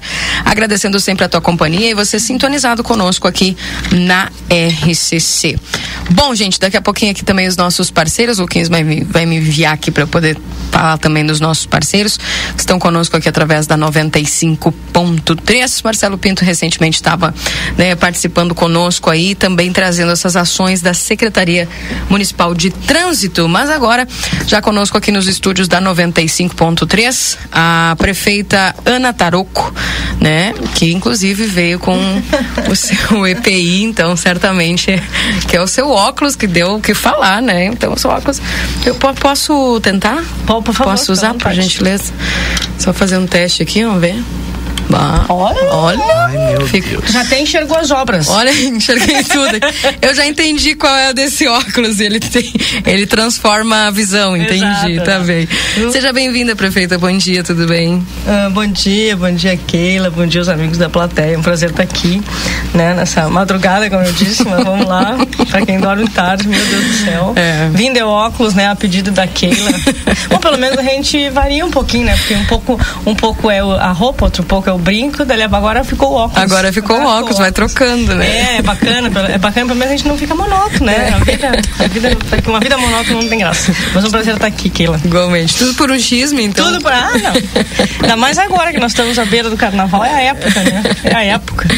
Tá bem. Prefeita, a gente, né, o Rodrigo tá conosco também aí. É, o Rodrigo tá Bom de dia, pijama em casa, né? É, não, o Rodrigo é de pijama em casa, pra tu ver, né? Eu não consegui tomar meu mate, o Rodrigo de pijama em casa. Exato. Eu já trabalhei. Alguma coisa não tá muito certa. Coisa Ah, tá meu certa. Deus do céu. Rodrigo, tu te Juntaram as lascou. duas. Tu te lascou, quem mandou tu não tá aqui. Se eu soubesse, eu tinha vindo de pantufinha. Ia dar xisme, prefeito. Não, mas Melhor isso aí tá tranquilo. Nós Já, já absorvemos já. Tá bem. A gente vai, vai conversar um pouquinho hoje, né? Trazendo aí ah, principal- as principais anseios, as principais demandas aqui da cidade de Santana do Livramento. Ontem, ontem já vi que teve novidade, hoje parece que vai ter novidade de novo. Ontem falando aí a respeito de um- reservatório, né? que vocês apresentaram aí. É, falar um pouquinho dessas, dessas notícias novas aí, prefeita. E daqui a pouco a gente, claro, com a pergunta dos nossos ouvintes aí sempre. Bom, bom ah, Keila, na realidade eu acho que ah, novidade. A gente tem a gente tem bastante, né, para falar e ficamos muito felizes porque são novidades que trazem qualidade. Agora essa última semana, né, o anúncio do eu, eu, às vezes eu me perco nos números, mas vamos lá, é o anúncio do acho que do quarto reservatório já que o DAI ah, está fazendo a, a instalação. E esse último agora lá do do sistema Umbu, como a gente chama, que gi- eh, a- beneficia ali todo aquele entorno daquela comunidade, algo em torno de 5 mil pessoas, um reservatório que quem é dali, daquela região, sabe o que nós estamos dizendo há mais de 8, 9 anos, praticamente uma década, um vazamento que não se controlava, porque tem coisa, água, como eu costumo dizer, a água tu não, né, não há muito o que fazer, um, um local que há 40 anos não tinha nenhum investimento e agora nós triplicamos, né, estamos triplicando a capacidade, é um sistema que tão logo esteja terminada aquela obra de substituição, vamos falar assim para as pessoas nos entenderem. Substituição do reservatório, ele já fica em pleno funcionamento porque ele não precisa de mais de mais nenhuma obra no seu entorno, diferente do Sistema Alexandrina, que foi semana passada, que é onde além da troca do reservatório, ainda tem toda a questão de uma extensão de rede, que é isso já demora um pouco mais para que as pessoas sintam. Mas realidade é que há, há praticamente 20, 30 anos a, a falta de água, ou não vou dizer nem a falta de água, mas a- a- o, o desabastecimento corriqueiro de água por várias razões, nós temos uma grande expectativa agora de zerar este problema, que é um problema bastante antigo. Então, eu diria que essa semana também, né, entregando aí, ontem saiu a- o início da entrega dos materiais das escolas, né, das escolinhas que estamos entregando, aquilo que fizemos o anúncio semana passada, também um investimento da Secretaria de Educação ah, nessa questão de qualidade, da para a comunidade escolar, um, um- um equipamentos mais novos, enfim, eu acho que estamos numa numa num movimento muito positivo, Keila, de entrega, Prefeita. fruto aí de uma responsabilidade com o dinheiro que em algum momento, né, ah, aí eu brinquei isso ontem, me permita que eu falava, nós conversávamos ontem, eu tive reunião com a equipe da Santa Casa e a gente dizia, bah, que bacana, né? Agora nós temos, estamos evoluindo nisso, nisso, nisso. Eu digo, sim, em algum momento os humilhados teriam que ser exaltados, né? então, então é assim que eu me sinto. Eu não queria perder, perder o time do o timing do desse assunto aí da da é Alexandrina, né? Sim. É, o bairro Alexandrina ele ficava sem água durante 12 horas. Exato. É um tema que a gente, inclusive em, eh, em conversa na redação, desconhecia, porque pouco se falava sobre essa situação. Queria que a senhora contasse pra gente o que, que acontecia, por que, que as pessoas ficavam sem água durante 12 horas, prefeito. Ah, ah, Rodrigo, eu vou te dizer que é a mesma sensação que eu tive quando, ah, quando eu também fui confrontada com essa informação. E a única explicação é que já tinha, de certa forma, ah, caído no. ah, como é que a gente pode dizer? No costume, né? Já era algo que foi introjetado ao longo dos anos dentro da, da, da comunidade, algo que já estava na rotina da comunidade e, portanto, a gente não. ah, a, a própria comunidade do entorno, apesar de fazer seus, as suas considerações, já estava, de certa forma, entre aspas, né? Acostumada com aquela situação, porque eram muitos anos. E a informação que eu tenho, e aí talvez o pessoal do DAI consiga te dar melhor, é que o sistema se sobrecarregava, né? E à noite ele precisava ser desligado para que na manhã do dia seguinte, ali às 6 horas, acho que se não me engano era esse horário de religamento, digamos assim, na manhã das 6 horas ele pudesse estar em condições para funcionamento sob pena dele colapsar. Essa era a informação, é a informação que eu tenho. Talvez o pessoal do DAI consiga tecnicamente te trazer uma explicação melhor. Mas isso, isso, né, Rodrigo, levando em consideração o aumento da demanda, vamos combinar que nos últimos 40 anos, essas regiões todas, Santana do Livramento cresceu muito, a demanda cresceu, o clima mudou, exigindo ainda mais demanda, então tudo isso, ó, obviamente, obriga do sistema como um todo uma atualização, obriga uma, uma, um investimento em ampliação, que é o que estamos fazendo. Qualquer dos dois são, estão tendo agora a sua capacidade triplicada. Bem, bom, uh, prefeita, uma das coisas também que a gente gostaria de falar aqui, já aproveitar a oportunidade, né, e, e falar sobre essa questão da Santa Casa. Uhum. Em, em, específico, assim, a reunião teve a ver com essa questão da dengue ontem? Sim, não, a dengue ela está na nossa pauta, né? A gente tem, a gente tem reuniões periódicas, quer todos juntos, quer saúde Santa Casa, quer vigilância Santa Casa. A Santa Casa está com seus protocolos absolutamente ativos, uma, uma rotina de protocolos muito muito proativa em relação à dengue e muito cuidadosa em relação aos seus pacientes, sobretudo, né? As pessoas que estão ali sob os seus cuidados. Então, a dengue, hoje, nós temos um, um, um cenário uh, grave de dengue, mas obviamente uh, sob controle, podemos uhum. dizer assim. Até o momento, quero, sim. Exatamente. Aqui já quero fazer um, um agradecimento e um pedido, né, à população, porque nós não temos como combater o mosquito sozinhos. Isso é uma realidade, né? Nós precisamos da compreensão da população. Temos feito ontem, Keila, não sei se vocês acompanharam, devem ter acompanhado, e eu fiquei impressionada ontem com a quantidade de lixo eletrônico e a uhum. quantidade de pneus. Tem, tinha tinha um, dois caminhões de lixo eletrônico e um caminhão só de pneus. Que isso foram... tudo estava na casa das isso pessoas. Isso tudo estava na casa das pessoas, estava nas ruas, estava nos nossos bueiros. Então, assim, ó, eu penso que isso é importante, né? Ontem, uhum. aquela adesão da população, e aqui fica o meu agradecimento, né? Que as pessoas entendam a importância da sua participação nesse processo. Porque tu imagina, eu quando eu cheguei lá e eu olhei para aquele, aquele caminhão de pneus, eu pensei, gente, isso tudo estava na rua, uhum. né? E depois a gente reclama do mosquito, mas claro, nós precisamos, e, e enquanto vigilância, enquanto Secretaria de Saúde, enquanto Santa Casa, todos os protocolos, tudo que está ao nosso alcance está sendo feito. Mas nós precisamos que a população também nos, nos ajude cuidando da sua casa, né? Dentro do seu pátio, na frente da sua casa, isso é importante. E todo esse todo esse movimento é, é, é, é, fundamental. E na reunião ontem um dos temas foi esse mas com relação à dengue uh, felizmente né isso ela vem sendo controlada até o presente momento. Volto, volto a frisar e precisamos manter as, a rigidez do controle justamente por isso. E mas o assunto da Santa Casa ontem né, sempre tem nós temos né toda eu, eu brinco a minha segunda a minha segunda prefeitura ela ela consome um tempo considerável. E justamente para que ela seja hoje a instituição que é já com uma outra visão, obviamente com problema, sempre vai ter problema, né, Keila? Ontem mesmo nós, nós conversávamos sobre a questão do, do, do, dos leitos UTI, que é, um, uhum. é, uma realidade. É um problema Brasil, né? Isso eu acho que é importante em a gente geral. pontuar. Que isso é um problema Brasil, né? E a fila de espera sempre é maior do que a capacidade de, de digamos assim, de alocação dessas pessoas. Então, e aí as pessoas. E aí, claro, eu já aproveito aqui o espaço da plateia para fazer uma, uma explicação, né? Eu, a Leda, uh, o pessoal que trabalha na Santa Casa, o Goulart, o secretário de Saúde, nenhum de nós tem ingerência sobre os leitos da Santa Casa. Não somos nós que escolhemos quem entra, quem sai, não somos nós que, né, que, que tiramos. Não existe isso. Existe um, uma fila de espera que ela é catalogada pelos médicos, que são os profissionais habilitados para dizer quem tem urgência e quem tem prioridade sobre quem. Ou então, seja, não adianta eu ligar para a Leda, a Leda me consegue um leito aí não UTI adianta. porque não adianta, até porque, e, infelizmente eu estou dizendo isso porque isso acontece hum. quase que todos os dias, pelas mais variadas formas e pelas mais variadas pessoas.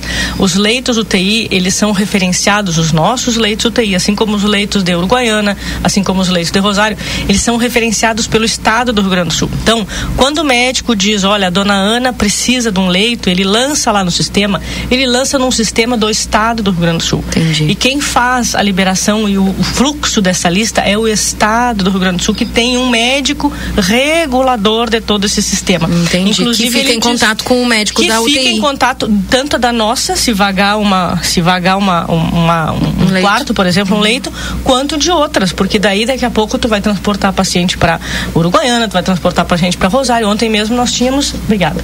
Ontem mesmo nós tínhamos, acho que quatro ou cinco pacientes para transportes para outras, Nossa. para outras UTIs. Só e isso é o tempo do Estado. Isso não, nós não temos ingerência, né? A Ana não tem. Eu não entro lá na Santa Casa. E se em algum momento aconteceu isso na Santa Casa, que eu não duvido nada, porque de livramento eu não duvido nada, uh, aconteceu certamente de forma irregular. Aconteceu burlando a expectativa de alguém que estava já na fila há mais tempo. Então, a gente tem muita seriedade com isso, que ele eu aproveito esse espaço para fazer esse esclarecimento, uhum. né? Para que as pessoas tenham essa dimensão. Não é algo que dependa do nosso querer, é óbvio que a gente queria que tivesse, é óbvio que eu queria que fosse na mesma hora. Mas, infelizmente, saúde pública é isso. A tá demanda previsto, é sempre maior. Está previsto algum tipo de ampliação dessa questão dos leitos ou depende muito do Estado? Na realidade, Keila, é muito complexa essa discussão. É um programa, é um programa inteiro para nós falarmos só disso, uh, até porque uh, tu precisa do espaço, tu precisa ampliar a equipe, tu precisa, enfim, tu precisa de um monte de situações e a UTI da forma como ela está hoje e regulada pelo Estado, uhum. Ela não se paga. Entendi. Ela, ela, ela, custa muito mais do que aquilo que a gente tem capacidade Como tudo de dentro colocar. do hospital, que a gente, quando a gente conversa com a Leda, que até não, dos tudo. exames, né? Não, nada se paga. Tipo, e aí sempre a, prefe a prefeitura... Os SUS pagam um valor e a prefeitura aporta um, um, um, outro valor Entendi. absolutamente considerável. Então, se nós for tudo que a gente pensa em ampliação, a gente tem que fazer essa valoração de custo, de demanda, porque a nossa demanda também ela é bastante flutuante. Obviamente, agora nós estamos com o fenômeno da dengue, que mal ou bem em alguns momentos há necessidade, então a demanda aumenta. Daqui a pouco, quando baixar, se Deus quiser, não, não tardará, a demanda diminui. Então a gente tem que levar todos esses fatores em, e não é simplesmente abrir por abrir. Abrir por abrir, a gente já teve vários exemplos e são coisas que não se sustentam, que depois não tem qualidade, não tem manutenção, não tem continuidade. Uhum. Prefeito, eu quero aproveitar aqui uma, uma, uma mensagem de ouvinte, né, para falar justamente sobre ainda sobre essa questão da dengue, mas depois quero voltar na saúde, porque tem aí muitos question, questionamentos, principalmente pela questão de atendimentos nas UBSs, né? É, uh, Keila, estou escutando a prefeita, gostaria de ver com ela sobre a sujeira de um terreno aqui na frente da minha casa. A gente está recebendo tanta mensagem desde que começou a falar a respeito da dengue, no sentido de que as pessoas assim, puxa, eu, eu limpo meu pátio, eu deixo tudo certo, aí eu caminho dez passos aqui, eu vejo um terreno abandonado, eu vejo um terreno baldio. É, é, é, para quem que eu reclamo? O que que eu faço? O que que a prefeitura pode fazer junto com a vigilância nesse sentido de poder dizer catar o dono desse terreno, dizer assim, olha, por favor, limpa, né? Porque Sim. o mosquito não fica assim, ah, eu vou aqui nesta casa porque aqui limpou Exato. e na outra não. É que isso é uma grande, uma grande discussão. Uh operacional, uma grande discussão administrativa e uma grande discussão jurídica, uhum. sobretudo, né? Nós temos, a gente está agora, eu conversava com o Rodrigo semana passada e a gente trabalha porque nós, nós também temos dificuldades, por exemplo, com os terrenos baldios, uhum. até pelo acesso. Então a gente tem trabalhado nisso uh, para facilitar, né, através de um decreto, possivelmente, para facilitarmos a vida do, do pessoal da vigilância, da fiscalização para essas entradas, porque nós uh, existe a questão uh, técnica, os, os funcionários da vigilância, eles entram, eles fazem a fiscalização, porque não é só, não necessariamente onde tem sujeira, tu tem mosquito da dengue. Uhum. Isso é uma, uhum. uma, coisa, uma coisa, outra coisa, outra coisa. Uh, e tu, eles entram, fazem ali o, o procedimento que tem que fazer, de, de, de eu, os termos técnicos eu não vou me lembrar agora, de, dos produtos que se colocam, né, para combater o mosquito, mas a limpeza, aquilo é um grande problema. A limpeza é um grande problema, porque nós não temos hoje uh, uh, atribuição e nem condições de fazer, de sair por aí limpando os pátios dos, das pessoas que convenhamos, não limpam seus pátios, né? E aí nós temos um grande problema, uma cidade que tem muitos imóveis fechados, uma cidade que tem muitos imóveis para alugar, uma cidade que tem muitos imóveis à venda. Isso tudo é uma problemática. A gente tem, a gente tem feito contato com as imobiliárias, hum, né? Importante. Justamente para dizer, olha, não esquece que aquela casa lá está fechada e ela está fechada, mas ela pode estar tem piscina, ela pode estar, né? uhum. né? A gente tem feito esse contato. Então, mas os terrenos baldios ou aqueles que a gente não ninguém sabe de quem é, é. Né? Isso também é, é, uma problemática complexa. Mas nessas questões de terrenos baldios com sujeira, pode acionar a vigilância. A vigilância vai lá no local, ela faz uma avaliação. Se ela julgar necessário, ela faz uma, vou dizer uma detetização, mas eu não sei se esse é o termo técnico. Uhum. Faz uma detetização, mas a limpeza realmente nós não temos. Nós, não, a, a não ser multar, né? notificar o proprietário e posteriormente multar. Só que aí, Keila, aí nós temos um outro problema, que não é um problema de agora, e não é um problema que gira só em torno disso. Aí nós temos um problema de uma legislação muito antiga nessa hum. questão das multas. E aí a multa é praticamente irrisória. E aí, se eu for falar, por exemplo, numa atualização desses valores, a gente bem sabe como esse discurso vai terminar e para que lado ele vai ser conduzido. Porque... E a, a, Câmara de Vereadores nunca uh, propôs alguma coisa nesse sentido a, também? Que eu tenha conhecimento, não. É, porque a gente sabe que muitas vezes tem que doer no bolso para é, galera. Como, como, tudo. Infelizmente, o brasileiro é assim, que ele, isso é. vale para tudo, não só para dengue. Bom. É, a outra pergunta que, que a gente precisa fazer aqui, agora eu volto nessa questão, prefeita, a respeito da, da, das UBSs, que a gente percebe né, que tem. É, é, ainda uma demanda que a gente recebe muito. O inverno está por aí, o inverno está chegando.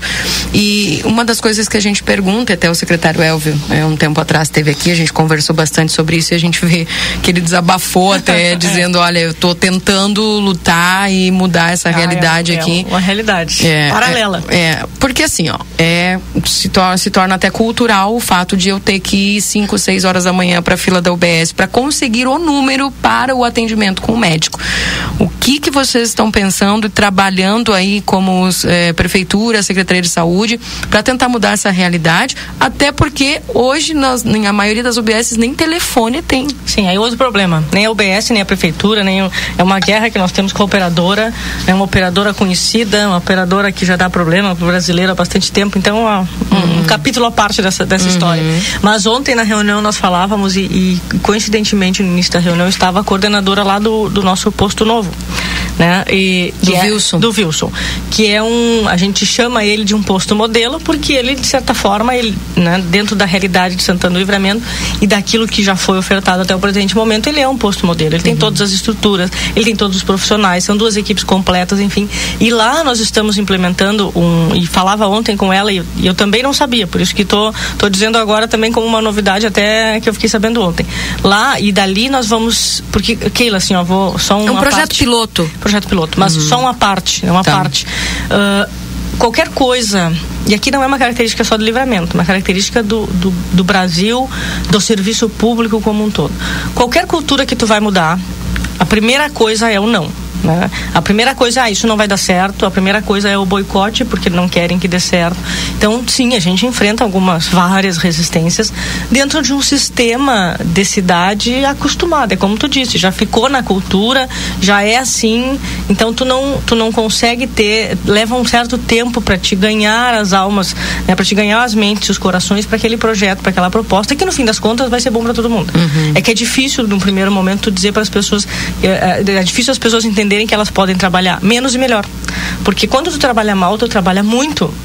E tu trabalha mal. Então ninguém sai Não significa feliz. qualidade, né? Ninguém sai feliz, nem o servidor, nem a população, nem ninguém. Então lá nesse, lá no posto do Wilson eh, já está sendo trabalhado desta forma. Hum. A população, ela chega, ela tira a ficha, ela já é atendida. Existe uma fluidez, pode-se dizer assim. E esse é o modelo que nós ah, queremos que seja. Tu não vai precisar ir cedo da manhã para pegar para daqui a 25 dias. Tu vai chegar no posto, tu vai ter um, um limite de fichas, porque infelizmente é o, é o, é o é que está assim. posto. Nós não temos como mudar isso, pelo menos ninguém mudou até agora e dificilmente vai ser nós que vai fazer, porque aí existe um complexo de explicações.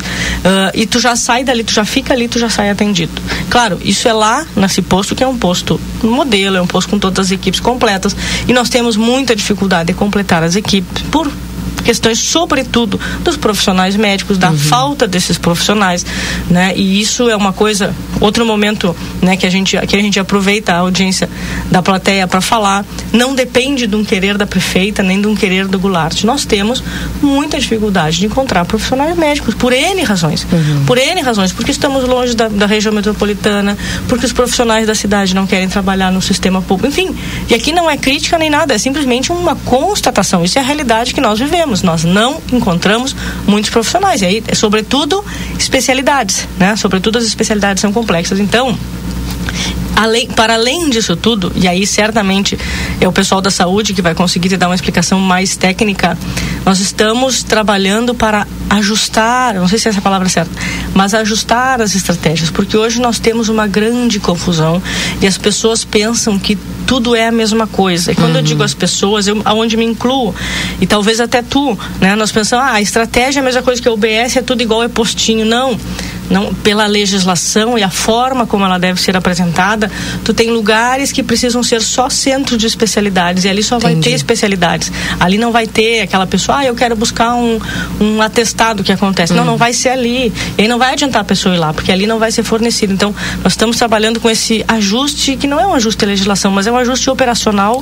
de- até para que a gente consiga alcançar as metas, porque cada serviço tem a sua meta e cada meta tem o seu retorno financeiro. Então, Então tudo isso está sendo ajustado nesse momento. Mas nós estamos usando o posto modelo, justo, do Wilson, né, que a gente chama de posto modelo, para sedimentar o, a forma, ah, deu certo, funcionou, bom, agora Vamos nós aplicar vamos, nos outros. Agora nós vamos começar a replicar para as outras. Então, é um grande movimento, né? Que ela vai acontecer de hoje para amanhã? Não, não vai, não vai acontecer de hoje para amanhã. Mas lá no posto modelo já está funcionando. Já está fora. funcionando. E como é que foi as- as primeiras experiências? Até o presente momento, muito tranquilo, né? Muito tranquilo, claro, mas aí nós temos que lembrar também que como lá é um posto novo, né? A, a- própria, a, o que a, a única dificuldade que a gente tem enfrentado ali é justamente essa questão da como é que eu posso dizer? Da, da, da, da comunidade porque ele, ele é um posto que agora ele se ampliou em termos de capacidade Entendi. ele ampliou em termos de região da cidade. Então e as pessoas de outras regiões ainda estão indo em outros ou vão ali porque iam ali porque antes não tinha não, não tinha nenhum não vou dizer controle mas não tinha nenhuma não tinha nenhum regulamento. Elas iam ali e agora não é mais ali porque agora ali, agora dentro desta lógica de nós regulamentarmos de acordo com aquilo que a legislação estabelece, tem certos tipos de atendimento, posso dizer assim, que não são mais realizados ali. E aí a pessoa vai, aí como é que nós estamos fazendo para mudar a cultura? A gente vai, a gente aten- a, a- a pessoa é atendida dentro da sua demanda, que não necessariamente às vezes é um médico, mas ela é atendida dentro da sua demanda, e a gente já diz, olha, esse é o seu último atendimento aqui. Nós precisamos que a senhora entenda que agora o seu postinho de referência, pode-se dizer assim, embora não é esse o termo técnico, o seu postinho de referência agora é outro. Então essa mudança cultural também é importante, porque agora ali dentro dessa lógica não é nós não abrimos só um postinho para todo mundo, não. Ele tem uma finalidade, ele tem um alcance, ele tem uma limitação e tudo isso precisa ser observado até pela questão das, das metas. Até porque a gente percebe aqui uma, uma reclamação do pessoal quando se setorizou por bairro Uhum. alguns anos atrás. Ah, mas eu gostava do médico e tal. E a gente até entende, porque a pessoa já, o médico já acompanhava aquele histórico, a Sim. pessoa. Então, isso hoje ainda segue regionalizado. Por Sim. exemplo, a pessoa mora aqui ela vai ser atendida pelo posto dali. Exato. Só que agora a nossa, a nossa expectativa, a nossa caminhada é justamente para que nós tenhamos, por exemplo, um lugar de especialidades. né? Que aí, por exemplo, as especialidades não ficariam nesse- nesses espaços gerais de atendimento. Isso é uma construção que certamente ao longo do tempo, na medida em que ela for acontecendo, nós vamos vir aqui trazendo essas, essas questões. Uhum, perfeito. Bom, eu não posso deixar de perguntar também, porque eh, se, teve um anúncio que a senhora fez, ainda acho que foi o ano passado, se eu não me recordo, sobre a ampliação do pronto-socorro. O que, que pode se dizer? Tem alguma previsão já de quando começam as obras? Olha, Keila, eu vou te dizer que na realidade as obras já começaram, né? A gente só não. Ontem eu fui lá e. e... e eu até brinquei, né? Eu digo, olha, a Santa Casa tá igual a, a cidade, assim, é um canteiro de obras lá dentro.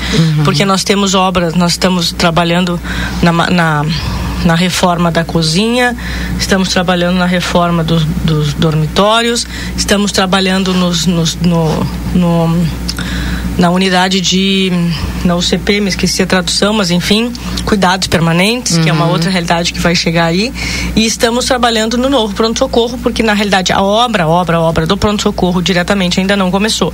Só que como nós temos que fazer uma- algumas alocações lá no fundo da Santa Casa, para que a gente possa eh, derrubar um outro lado que vai ser o novo pronto-socorro, essa obra né, acessória, digamos assim, ela já começou. Se tu chegares lá agora de tarde, lá no fundo da Santa Casa, nós já pessoal temos, tá trabalhando. já temos paredes sendo levantadas, né? Estamos terminando o bendito centro de imagem, que eu nunca vi como é que pode ser tão demorado, mas é, ah, isso aí faz anos, né, Keila?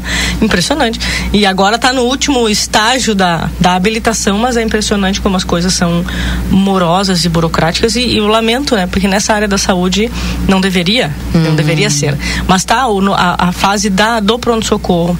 O recurso está pronto, agora nós estamos fazendo a seleção das. Estamos recebendo as propostas de orçamento e depois, futuramente, então logo tenhamos essa, essa realidade, está tudo pronto para começar. Bom, é, outra questão também que é importante a gente trabalhar aqui e falar, o pessoal tá me perguntando aqui sobre, começou o ano escolar agora, né? É, Keila, sobre vaga nas creches, tem uma funcionária que não consegue vaga para a menina dela de um ano e meio, ela precisa trabalhar, como é que faz? Ela já recorreu todas as creches. É, é que as creches aqui, Keila, e a, ouvinte que perguntou, talvez a Secretaria de Educação tenha mais propriedade para falar sobre isso. Mas hoje nós temos um sistema informatizado na questão das vagas. As vagas nas creches é exatamente igual aos leitos da Santa Casa.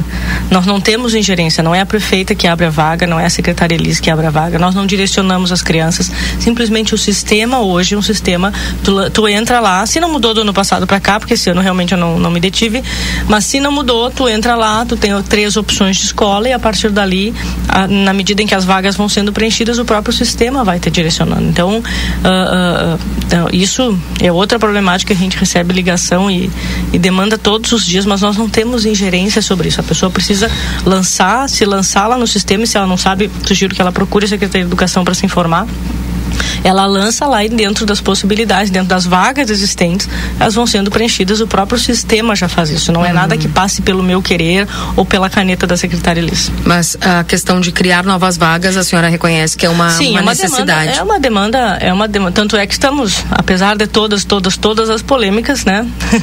uh, uh, interessantes, mas ainda assim não menos polêmicas. Uh, a questão, a escola, né, a nova escola da Simão Bolívar vem nessa linha de ampliarmos as vagas, né? Nós vamos ter lá, não me recordo agora o número de vagas ampliadas, que certamente vai auxiliar em desafogar, porque em serão, algum outro lugar, em algum outro lugar desafoga, mas verdade seja dita aquela que nem Livramento e nem nenhum município brasileiro tem o um número adequado de vagas. É uma realidade, uma demanda sempre crescente, cada vez mais crescente, né? E muitas vezes sem nenhum controle e a partir dali nós não, o poder público muitas vezes não consegue evoluir nessa discussão.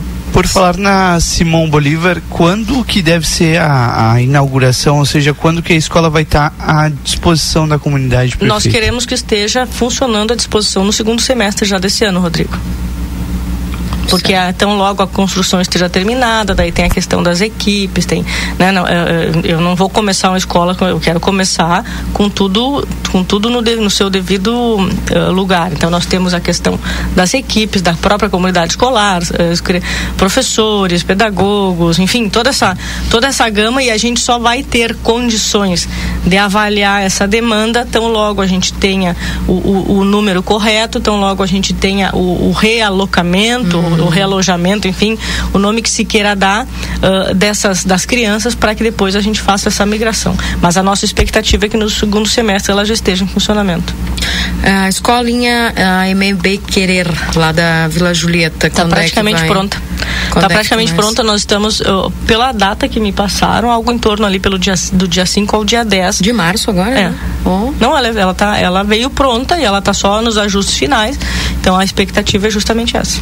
A gente ontem percebeu que até uh, foi questionada essa questão, né, prefeita, do, dos valores, né? Por que, que a senhora optou por fazer essas escolas modulares em vez de fazer uma construção? Foi chamado, né, teve ali o pedido de esclarecimento na Câmara de Vereadores, né, da secretária, acho que a secretária da Fazenda também uhum, esteve, sim.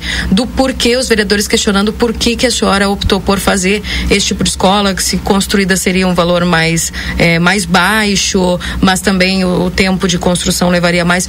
Qual, como é que foi essa decisão inclusive, que a senhora optou? Inclusive, alguns vereadores afirmaram aqui na Rádio RCC mesmo que essa é uma obra eleitoreira, por ser um ano eleitoral. A senhora pensa assim, prefeito, o que a senhora tem a dizer sobre Olha, isso? Olha, eu acho que quem falou sobre obra eleitoreira entende bem, né? Entende bem, me lembro de uma usina aí que andou sobrando e que nunca funcionou praticamente. Até perguntaram aqui em mensagem o que, que a senhora vai fazer com a usina, tá lá? Bom, mas, olha, tá aí uma pergunta muito complexa, Keila. Realmente ela não, ela não, ela não tem, para colocar ela em funcionamento, financeiramente nós não temos condições e fora que tecnicamente há uma grande discussão se ela seria viável, né? Porque nós temos que ter um investimento uh, uh, milionário sobre um, não é milionário de um milhão, dois milhões, não, é um investimento milionário para que nós pudéssemos, se houver possibilidade de colocá-la em funcionamento, que é algo que a gente não tem essa resposta, porque uh, tu tem, a gente teria que tem que pagar para uma empresa vir avaliar. Ela foi desligada com, com concreto, sei lá, com cimento, não sei o termo técnico.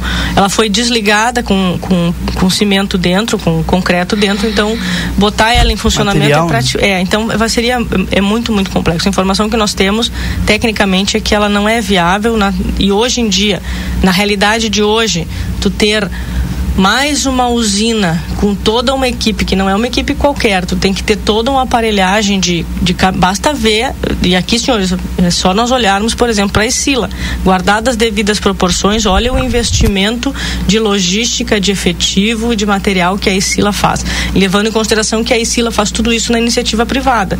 Eu, para comprar um caminhão de brita, eu levo três meses Aí como é que eu faço isso dentro de uma usina de asfalto que não pode ser desligada? Depois dela ser ligada e ela esquentar, ela não pode ser desligada.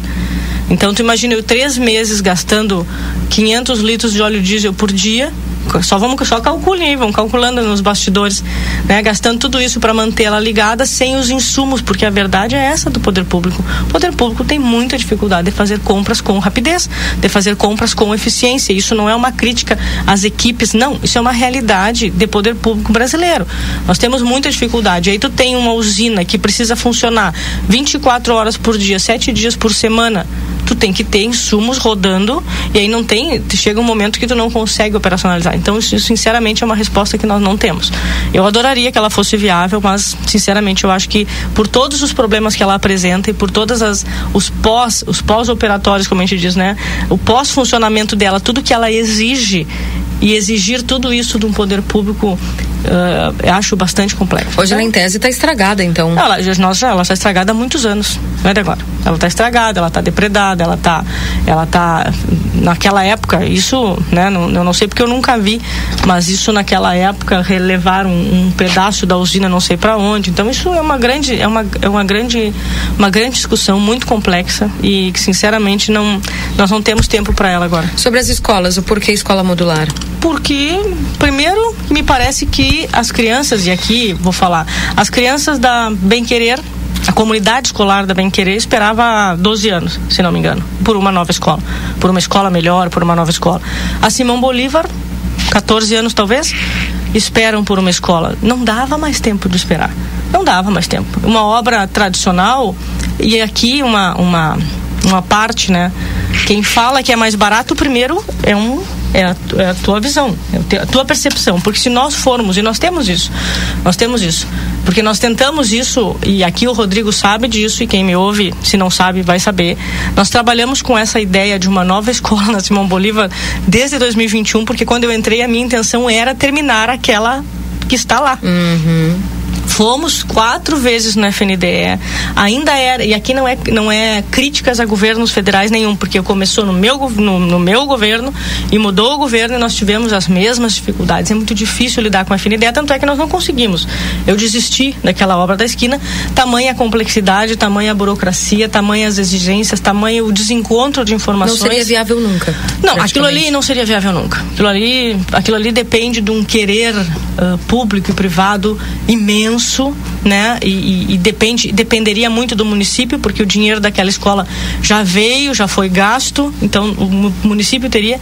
E quando nós começamos com, quando a gente percebeu isso lá em final de 2022, quando nós percebemos, é tão eleitoreiro que foi lá em 22, não sei qual é a eleição, aliás, não sei qual é a eleição que tem em 22, mas tudo bem. Lá em 22, início de 23, nós fizemos uma um orçamento, nós iríamos, ah, vamos construir uma escola, vamos construir uma escola. E o poder público, o Rodrigo deve saber, e tu também, Keila, o poder público ele está distrito, nós temos uma tabela de referência de preços de obras públicas, que é a tabela SINAP. Nós temos hoje um, um, isso lá atrás, né? Nós fizemos um orçamento de quanto custaria uma escola com base na tabela que nós seguimos. Talvez quem diga que dava para construir três está fazendo o preço ali no, no, na construtora da esquina. Aí realmente, se for privado, se for com cor, aí realmente é, talvez dê menos. Mas coisa pública, quem lida com a coisa pública sabe que, infelizmente, para o poder público tudo é muito mais caro. E a tabela SINAP, referenciada pela Caixa Econômica Federal, ela já vem com seus preços médios tabelados e é a tabela que a gente oferta nas licitações. Se vai dar um pouco mais, se vai dar um pouco menos, bom, aí é do jogo da concorrência. Então, lá naquela época, lá 2000, início de 2023, abril de 2023, não me recordo bem, uh, nós tínhamos uma tabela que estava dando algo em torno de 6 milhões, não sei quanto.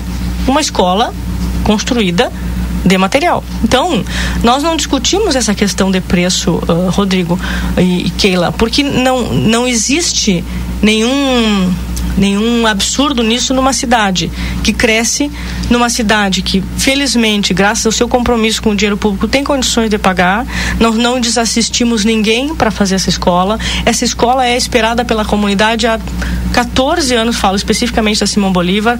As crianças têm pressa, a comunidade escolar tem pressa. Então, uh, e outra, e aqui quando a gente fala em obra, eu posso dar o exemplo da obra do Centro de Imagem da Santa Casa. Uma obra de, sei lá, quatro peças, olha o tempo que está levando. E aí tu não acha o gesseiro. E aí some o eletricista. E aí some o cimento. E aí desaparece a. Isso é obra né? E aí e olha que lá na Santa Casa nós temos uma obra privada, transporta isso para uma obra pública que a gente sabe. Se fosse tão simples, Rodrigo, como parece, é que eu, eu acho uma graça que quem fala não construiu nada. Então fica fácil. Eu nunca construí nada, fica muito fácil eu sugerir construção. Né? Se eu nunca tive uma rádio, fica muito fácil dizer como é que o Camal e vocês têm que fazer rádio. Eu nunca tive uma rádio, eu nunca fiz uma rádio.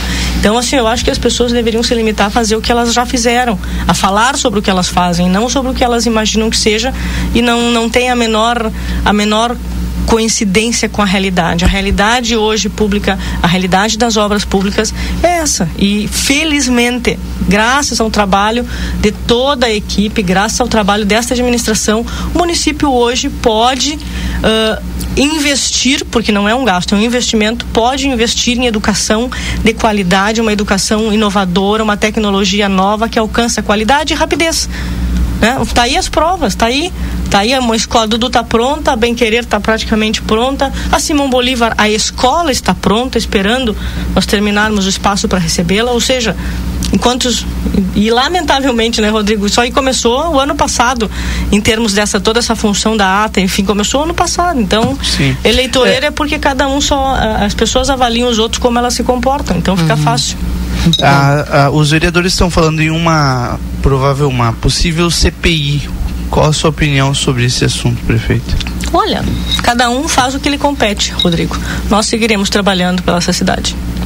É, já aproveitando aqui, né, a gente precisa, antes o Lucas também, né, eu preciso fazer uma intervenção, né, Lucas, daqui a pouquinho já aí, é, enquanto a prefeita também toma uma aguinha aqui, uhum. mas é que eu tenho mais de 50 perguntas aqui, eu estou tentando pegar elas de todas as, as demais áreas, né?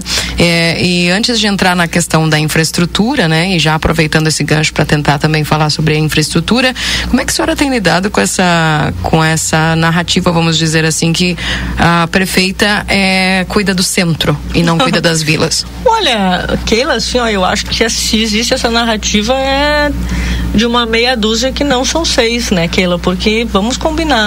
Nós temos aí, e aqui, isso só fazendo um apanhado histórico, né, para quem nos ouve. O primeiro investimento em infraestrutura foi feito no Armor. Lá em 2021 dezembro, novembro, dezembro de 2021. Então, já começamos nos bairros. Então, eu acho que as pessoas, isso é uma, isso é uma narrativa aquela de quem veio só para dividir. É uma narrativa de quem precisa dividir para conquistar essa tática é antiga, considerando que estamos em ano eleitoral, isso é um fato e lamento, lamento esse tipo de comportamento, mas entendo né?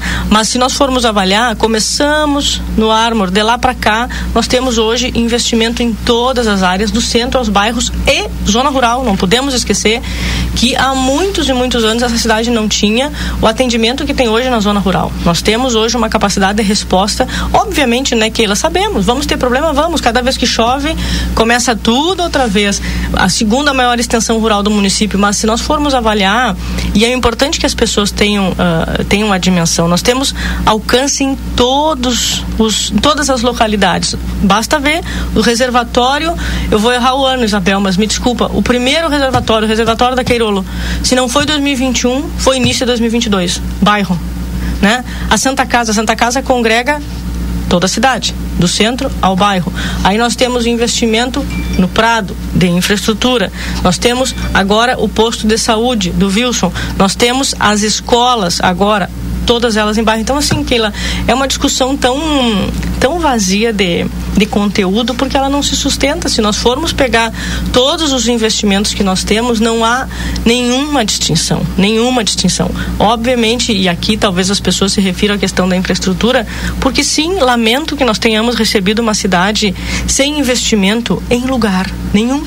A verdade é essa. Além de eu pegar uma, uma cidade e só no primeiro ano pagar praticamente 30 milhões de dívida dos governos anteriores, que era um recurso que eu podia ter investido e eu não pude porque eu tive que pagar conta para devolver credibilidade para esse município, para devolver uh, nome, para devolver, enfim, todo mundo que está com, né, com dívida na praça não gosta e fi, fica ruim até para os poderes públicos. Então, de lá para cá, nós temos todo o investimento e por que fizemos esse investimento lá em 2022, eu acho, 23, que faz, faz 10 10 anos, Rodrigo, que eu tô aqui, que loucura. Mas tá, uh, da, da questão da infraestrutura de asfalto no centro, sim, as rotas dos ônibus, né, do transporte coletivo, a rota dos turistas, e turista deixa muito recurso para esta cidade que reverte para todas as demais áreas, centro, bairro e zona urbana. Então, assim, eu acho que a gente precisa. Vem mais asfalto por aí, prefeito. Ah, bom, mas aí tu quer. Quer saber os números da Mega, Rodrigo?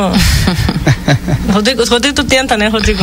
Tu tenta, gracioso. Eu faço só o meu trabalho. Vou deixar, bem, vou tá deixar a prefeita tomar uma aguinha aqui, porque eu vou com a Marilene diretamente lá da Pompeia, porque a Pompeia também traz novidade aí para os nossos ouvintes. Tudo bem, Marilene? Bom dia. Tudo bem? Bom dia, Keila. Bom dia a todos os ouvintes da, da Rádio RCC. É isso aí, trazendo hoje para o nosso ouvinte, para o nosso cliente, uh, uma grande notícia, né? Estamos com a temporada do tênis campanha vigente nas lojas Pompeia e trazendo aí toda a linha de tênis masculino, feminino, infantil em seis vezes centrado sem juros no cartão Pompeia com primeiro pagamento para 30 dias ou em até 10 parcelas fixas com primeiro pagamento para 50 dias. Isso mesmo, se o cliente pagar em até escolher fazer o pagamento em até 10 parcelas fixas, comprando hoje, ele paga, começa a pagar seu, suas compras somente no dia 13 de abril. Nos demais cartões bandeirados, estamos com a temporada do tênis em cinco vezes sem juros. Tá?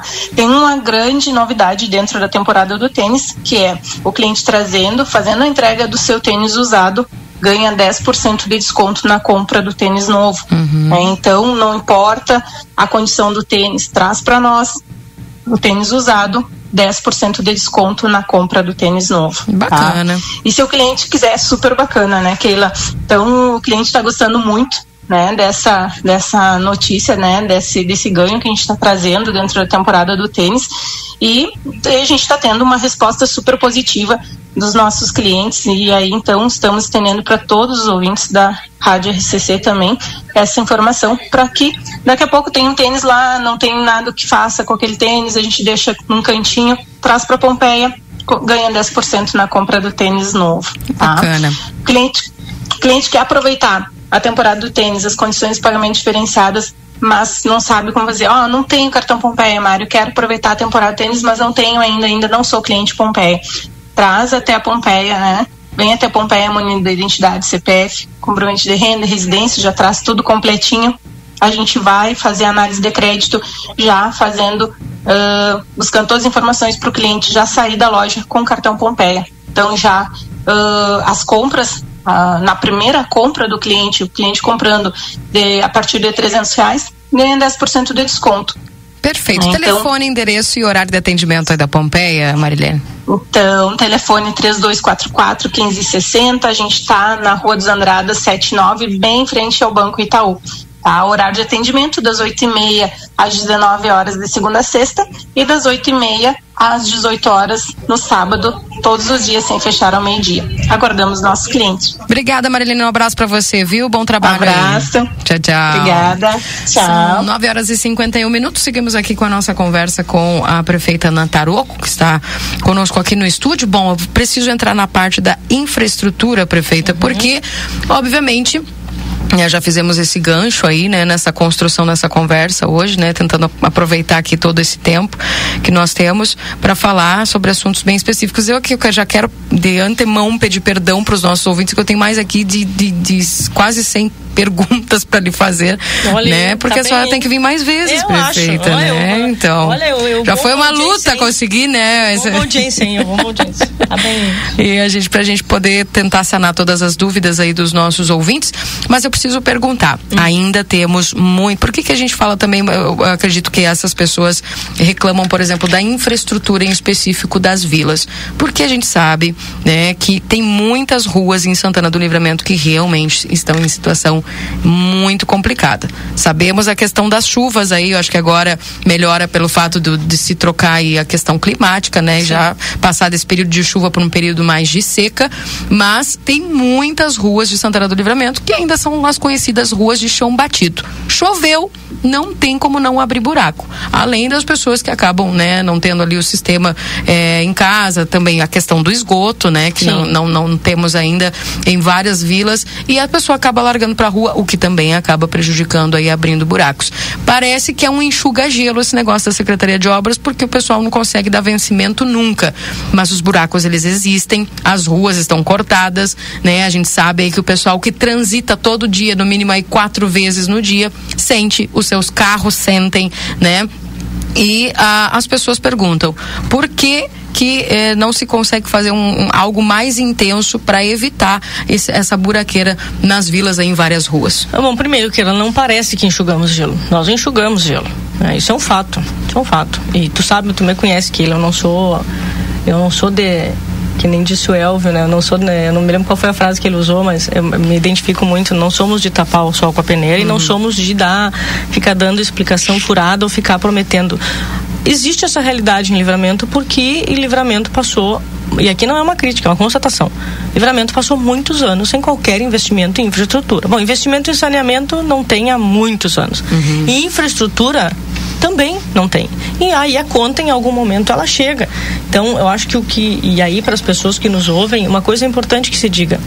Nunca se investiu tanto. Isso é matemático. Nós podemos, o que eu digo, eu posso provar. Nós nunca investimos tantos recursos em infraestrutura e aquisição de maquinário, que eu acho que isso quem, né, nós adquirimos muitos maquinários que estão hoje, estão agora, ontem, anteontem, ontem, estamos com tapa-buracos, estamos, né, tem toda essa operação, estamos, estamos nos bairros fazendo, mas é como tu disseste, um eterno enxuga-gelo até que esta cidade tenha anos de deixa eu encontrar a palavra anos de segmento ou continuidade de políticas públicas de alcance de infraestrutura. Não vai ser em um ano, não vai ser em dois, não vai ser em quatro, talvez não seja em oito. Isso eh, talvez não seja em doze, talvez não seja. Por quê? Porque isso é uma continuidade. Leva tempo, leva recurso público, leva estrutura. Nós temos que fazer saneamento para depois fazer eh, pavimentação, por exemplo. Então, mais ou menos, e a exemplo, e posso dizer, nós temos, eh, eu não vou lembrar os números agora, mas nós nós já tivemos asfalto.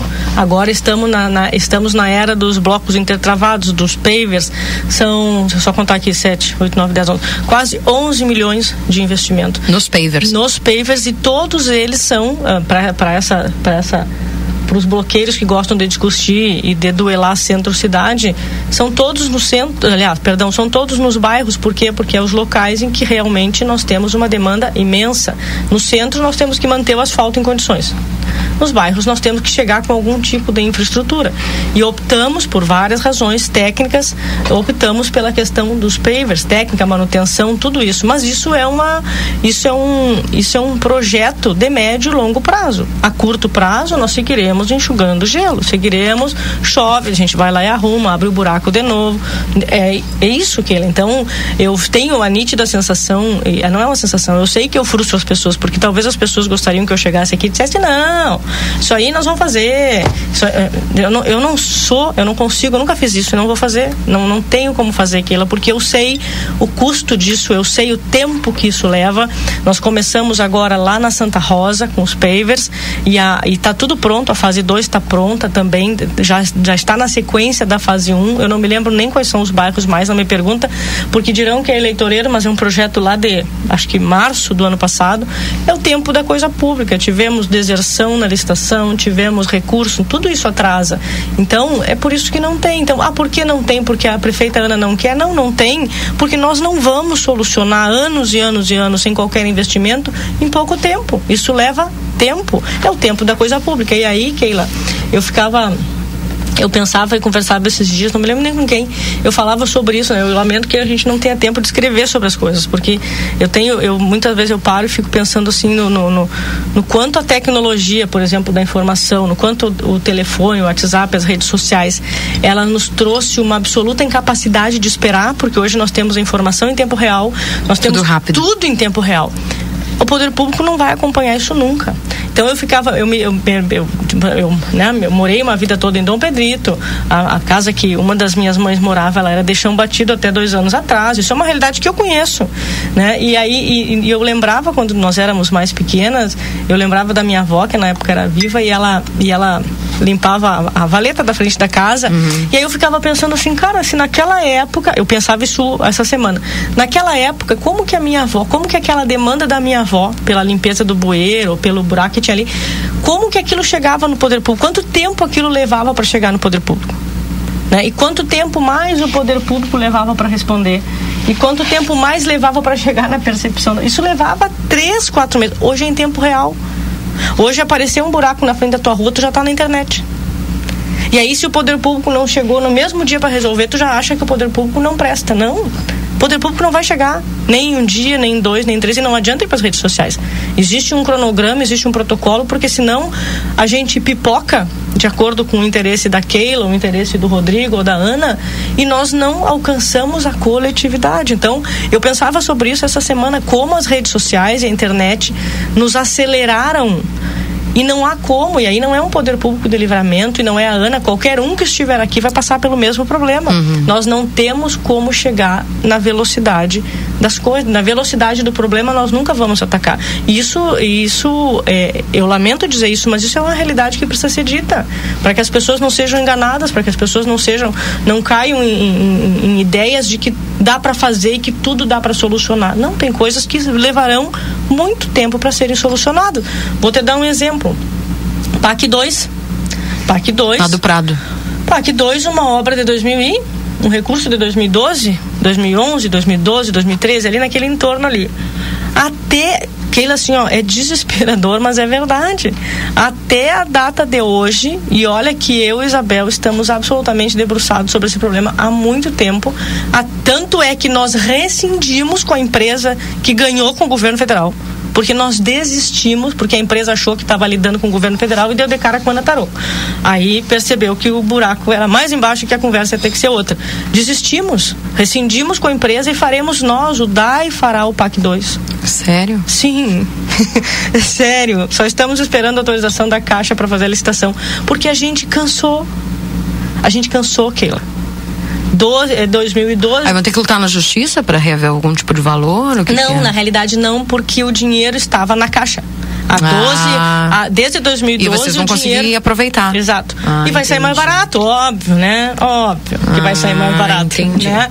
Então, não muito mais barato, mas vai sair mais barato, porque é uma obra, é um recurso que ele, é, o dinheiro ele se ele para nós, para os poderes públicos, ele não rende juro. Então, nós tínhamos 12 milhões depositados na caixa desde 2012 e ele não rende juro. Eu vou tirar 12 milhões, o juro fica com a caixa, né? Baita negócio. Sim. Baita negócio, né? Se entende muita coisa. Mas, dentro desta, desta lógica, é para as pessoas terem a, noção da dificuldade. Nós tivemos, nós tentamos de tudo que foi jeito, chamamos a empresa, conversamos, tocou, tocou tudo que faltava, porque quando eu assumi faltava autorização da FEPAM para não sei o que, para não sei o que, para começar. Conseguimos com a, o, e aqui faço, né, rendo as minhas homenagens ao nosso sempre parceiro Frederico Antunes, que nos deu uma baita mão lá em Porto Alegre. Só que aí tu começa a barreira, aí, aí saímos da barreira pública e entramos na barreira da própria empresa. E aí, bom, aí, aí começa toda uma discussão que não Eu aqui. abro um parênteses porque é isso aí que as pessoas muitas vezes elas não conseguem ter essa ciência, porque na minha casa como é que funciona? Eu quero fazer uma obra dessas, eu contrato o pedreiro e ele vai lá durante Uhum. a semana e faz. E aí no poder público, por exemplo, uma prefeitura, o governo do estado, não é assim que funciona. Tem que ser tudo listado, pesquisado, tomada de preço, e é isso que acaba demorando e a pessoa, as Exato. pessoas acabam esperando, né? Não, e outra, né? Tu tem. E, e se tu na tua casa, se tu vai pintar o teu quarto, tu vai ter. Há uma grande probabilidade de ter problema com a obra, né?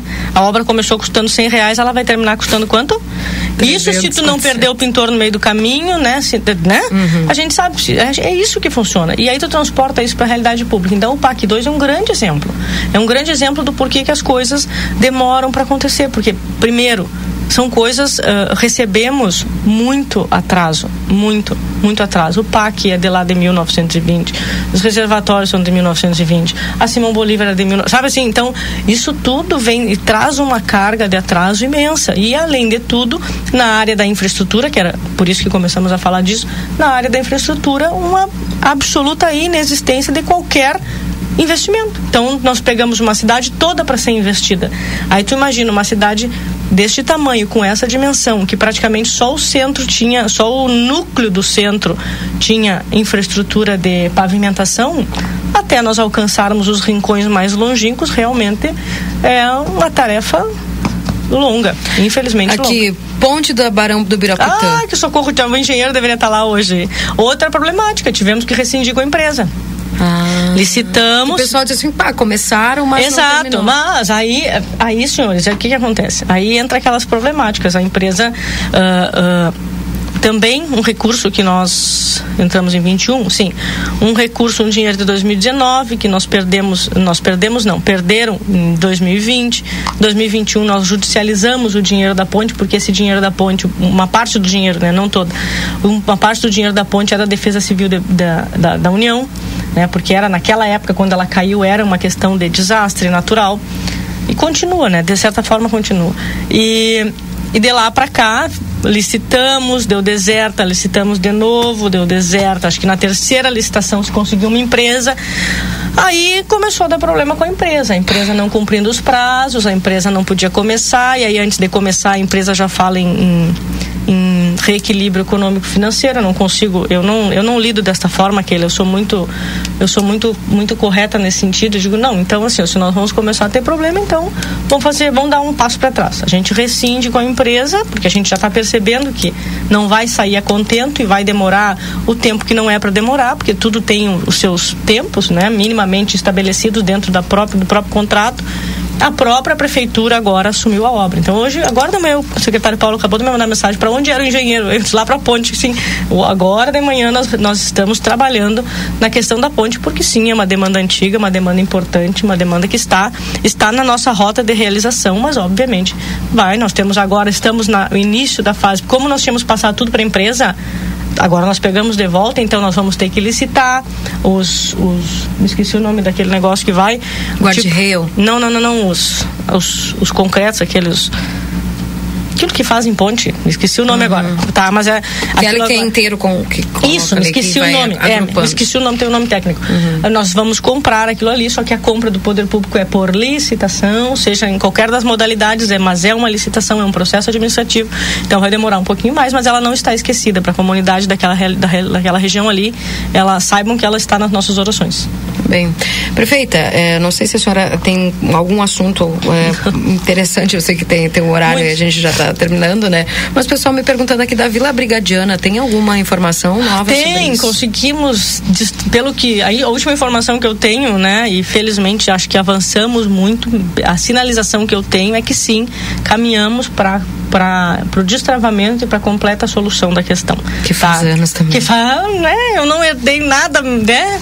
Meu nada, mas herdado tudo. Mas enfim, então assim, Keila, é a informação que eu tenho, tá? Isso foi uma, um, bom, vocês acompanharam. Uhum. Começamos meio que brigando, se desentendendo, aí depois as coisas foram evoluindo, uh, uh, se trocaram algumas, algumas, algumas peças nesse tabuleiro, porque é importante, às vezes, quando o tabuleiro não está bom, a gente troca umas peças para ver se, se, as coisas fluem.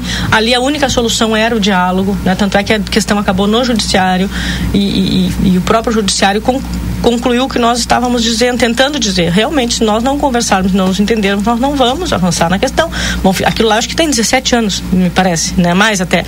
Então, mas me parece que agora a última informação que eu tenho do secretário Paulo, que é quem está tratando diretamente com os guris essa questão, uh, é que realmente avançamos e que há uma muita muito próxima sinalização de que vamos evoluir, de que sim vai se solucionar o problema de forma que fique bom para todos, né? Porque era uma era uma foi uma, uma, uma um posicionamento meu no início. Eu digo, nós não tem que ficar bom para o poder público também. Nós não uhum. podemos simplesmente tentar fazer tudo aos demais e deixar o poder público. Não, nós temos tem que ficar bom para todo mundo.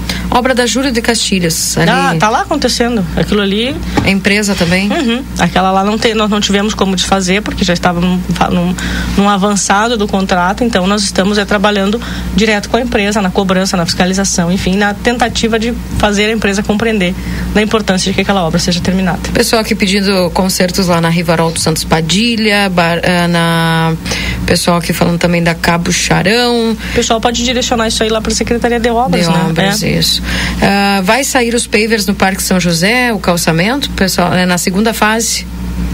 Se eu não me engano, o Parque São José está na fase 2. Uhum, bom. Demora um pouquinho, mas chega porque estamos ainda começando a fase 1, um, a execução, né? Prefeita, uh, eu acredito que também é, passa por uma parte do planejamento isso, porque o que, que acontece? Hoje a gente vê que a, a maior dificuldade que se tem é, nessa questão da infraestrutura, que é algo, nas vilas principalmente, uma dificuldade, porque a gente percebe o quê? Cada vez mais Santana do Livramento está expandindo e novas construções estão sendo feitas. Uh, se fala, por exemplo, existem alguns bairros que eh, foi dada a liberação, constrói, só que ao mesmo tempo essas construções, esses loteamentos teriam que no mínimo ter dado uma parte de, de infraestrutura básica para as pessoas que iam construir nesse sentido. Existe algum projeto para que futuramente isso já não aconteça mais? Por exemplo, ah, vai liberar um loteamento aqui, tá, todo mundo desesperado para ter sua casa própria, vai lá, compra, adquire, mas daí com o tempo começa, puxa, mas quando chove tem barro, quando tem sol come poeira, a gente não tem a mínima infraestrutura. Existe algum projeto que vai é, exigir desses loteamentos uma infraestrutura mínima para a construção de novas casas para evitar essa dificuldade com infraestrutura? Olha, Keila, eu vou te dizer que assim, eu acho que nem precisa existir mais nada. A legislação ela já estabelece dessa forma. É, ah. que, infelizmente, é que infelizmente o livramento tinha uma capacidade única de. Então de, já tem lei para isso? Tem, na realidade hoje uh, nós podemos pegar, por exemplo, os autos da rural. Foi toda uma, toda uma, uma construção para que toda para que toda uma estrutura ainda que mínima pudesse ser alcançada e as pessoas não entrassem uh, para suas casas no meio do bairro. Então isso hoje todos os regulamentos, os regramentos de, de arquitetura, de engenharia já existe, né? O próprio uhum. plano diretor da cidade, apesar de ser um plano antigo, ele já traz algumas normativas nesse sentido. Então hoje existe uma fiscalização, existe um controle na apresentação dos projetos. Por isso que às vezes alguns projetos demoram para ser liberados, por quê? Porque não estão de acordo. Aí tu chama o engenheiro da obra, tu chama o arquiteto, aí tu senta com os nossos. Ah, mas aqui aí tu aí convenciona, não, mas essa rótula, os autos da rural para mim é um grande exemplo, porque tinha que ter área verde, tinha que ter não sei o que, tinha que ter não sei o que, aí tinha que compor todos esses interesses. Tá lá os autos da rural hoje, uma obra praticamente pronta que demorou para ela evoluir. Tivemos vários problemas nas liberações, uhum. mas conseguimos construir com diálogo, com entendimento e com cumprimento da legislação. Já existe, né? Já existe. Entendi. Então, uh, antigamente, né, que até a área verde era liberada. Então, daí tu já tira todo o resto. Uhum. Bom, pra gente fechar aqui, prefeita, que eu sei que a senhora tem aí as, tem, as questões. Estar me esperando lá. É, beco daqui a da, eu chego, daqui a Beco pouco da Belisária. A gente está tendo ali uma dificuldade. Esses dias até, inclusive, um carro ali acabou o pneu, né? A galeria tá, tá em condições precárias. O pessoal tá assustado ali. O, o Ademir me respondeu que é Galerias o nome do... Galerias. As Galerias. Uhum. Que é o mesmo problema do Beco da Belisária. Até porque me parece... Ali, na realidade, o Beco da Belisária é bem mais complexo, Keila, porque... Uh, eu não vou me lembrar agora qual foi a explicação técnica que me deram daquilo ali, mas é porque parece que é pelo meio da rua e, e existe uma vazão imensa, De então água. tem que abrir tudo para refazer tudo. Então, hum. assim, isso está, isso está na nossa, nas, nossas, nas nossas rotas de atendimento, mas obviamente nós precisamos de um, nós precisamos de um planejamento financeiro, orçamentário e de execução. E até penso e conversava com o secretário há, uns dois meses atrás, quando falamos dessa temática, uh, justamente de que como nós ali possivelmente não teremos como fazer com as nossas forças, as nossas forças uh, da secretaria, porque vai nos faltar maquinário, vai nos faltar mão de obra. Então, possivelmente ali isso entre numa rota de uma licitação para alguma empresa fazer. Porque não é um serviço, não é simples, não é só abrir ali, trocar a galeria, não. Tem que abrir praticamente toda aquela extensão, retirar tudo, trocar tudo, para fazer, para fazer bem feito naquela, para fazer para a gente não ter problema daqui um ano de novo. Então, bom, essa é uma, é um, não é um trabalho simples, mas está, já está nas planilhas, digamos assim, mas obviamente não vai acontecer de hoje para amanhã. Tenho 165 mensagens ah, que eu não consegui ler. Olha meu telefone, tá, olha quantas tem no meu. Bombando. 181, tem mais. Tá, mas aqui, ó, agora tem algumas mensagens, pessoal, é, parabenizando o seu trabalho, prefeita, obrigada, tem obrigada. outras pessoas aqui agradecendo também o, a obra que está sendo feita lá no Pamaruti, das ah, estradas tá rurais, tá? Pessoal também agradecendo aqui, bom dia, essa é a Taroco, sabe falar, o pessoal botando aqui também algumas mensagens é, de agradecimento, né? Obrigada. Pelo trabalho que a senhora tem. Aqui, só que ela, aproveitando aqui, fazer hum. um, fazer um fazer um elogio, digamos assim, à equipe da, da das estradas rurais, né? Os guris estão extraordinariamente alcançando, eles estão, ontem mesmo eu recebi, eles vão até de noite, é um, é um compromisso, sabe? Que eu acho, isso é exatamente isso que eu quero ressaltar, né? Nós temos hoje um, um, equipes para todos os lados que a gente não tem hora, né? Se tiver que trabalhar de noite, a gente trabalha, se tiver que trabalhar de madrugada, trabalha. Eu acho isso muito bacana, sabe? Então eu queria aqui aproveitar para parabenizar e já que ela aproveitando, uhum. se eu não falar, a Olga vai me matar, eu quero aqui deixar um convite, né? Nós estamos a, a Olga e outras outras Deixa eu só achar aqui. Peraí. Aqui nós temos ali uh, e a gente vem construindo isso, né? A Santa Casa ela vem se reconstruindo sobre vários aspectos e vem ganhando pessoas para ajudar, vem ganhando pessoas para auxiliar, vem ganhando pessoas para colaborar, né? E a gente tem um, a, a OG e outras outras outras pessoas têm um grupo de voluntários pela Santa Casa, uhum. né? Retomando agora e, e, elas estão organizando um baile, que é um baile a favor da Santa Casa, tá? É um baile uh, benemerente que é, vai ser no dia 4 de maio tá? Vai dia 4 de maio lá no Solar Dom Pedro. Então já deixo aqui essa, essa, esse prévio anúncio, futuramente falaremos sobre isso de novo. Mas é um baile em benefício da Santa Casa para arrecadar recursos para Santa Casa. Então as pessoas já vão pensando sobre isso, já vão, né, já vão colocando aí na sua, no seu ideário da sua agenda essa possibilidade que vai ser, está sendo organizado com muito carinho, com muita responsabilidade, com vários apoiadores, vai ter banda, vai ter música, enfim, um baile como vai ter janta, um baile completo para a gente ter uma noite agradável e ao mesmo tempo poder fazer uma solidariedade solidariedade para essa instituição que salva muitos santanenses todos os dias e merece, né? Tem se tem feito o seu papel, tem se, tem feito aquilo que lhe compete, tem feito com muita responsabilidade ali pelas mãos da Leda. Eu acho que então, acho que agora me sinto e, e todas elas e nós nos sentimos em condições de apresentar a Santa Casa para a sociedade e dizer, tá, agora tu vem para ajudar, porque agora tu vai ajudar. Mensagem final para os munícipes. Olha, eu queria agradecer primeiro, Keila, o convite, né? O Rodrigo ali de pijama. Próxima vez eu venho de pantufa. As pessoas né? vão acreditar nisso, prefeito. Mas foi aquele que falou. Não fui eu. Uh, queria agradecer o convite, dizer que estamos à disposição, dizer que, que eu lamento que muitas vezes a minha resposta não seja a resposta talvez uh, política mais adequada ou a resposta mais, mais tangenciada, mas eu sou muito objetiva, muito direta e a gente fala aquilo que dá para falar, a gente faz o que dá para fazer. Vamos muitas vezes além das nossas capacidades. E acho que tá aí, basta olhar e dizer que estamos à disposição no que for possível. As demandas, todos que mandaram aí os seus recadinhos, podem mandar, a Keila também pode fazer, pode mandar lá para a Secretaria de Obras, para a Secretaria de Serviços Urbanos, porque nós temos muito comprometimento em fazer. Nem, nem sempre a gente consegue fazer no tempo que gostaria mas não nos falta empenho. Eu acho que isso é o que importa. Obrigada, prefeita Nataroco. Obrigada, um abraço a todos. Bom, Rodrigo, deixo contigo o resumo esportivo para me despedir aqui da prefeita. Um beijo para todos. Eu volto às 11 com o Happy Day. Tá certo, vamos ao resumo esportivo então aqui com o oferecimento de postos Espigão e Feluma. A gente acredita no que faz.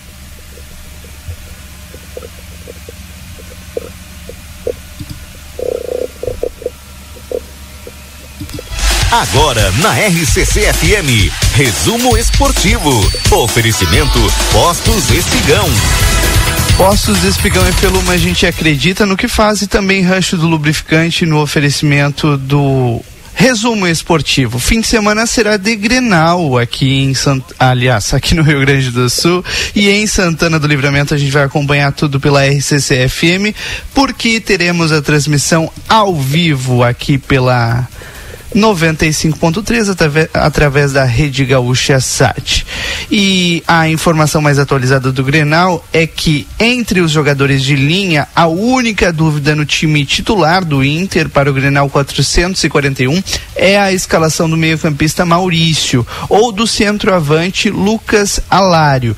Nestes dois cenários, o esquema 4-1-3-2 seria mantido. Porém, os posicionamentos do articulador Alan Patrick e do volante Bruno Henrique seriam alterados.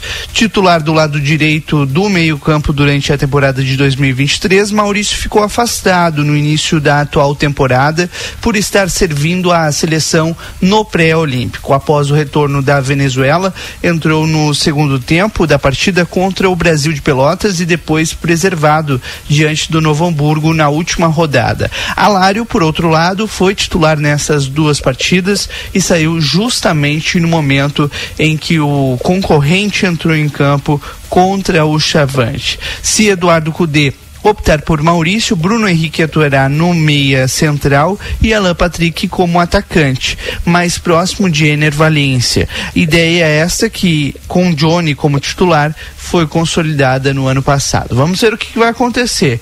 Se, se o Marcelo Pinto está conectado aí, Marcelo, mas a expectativa é grande para esse Grenal, né?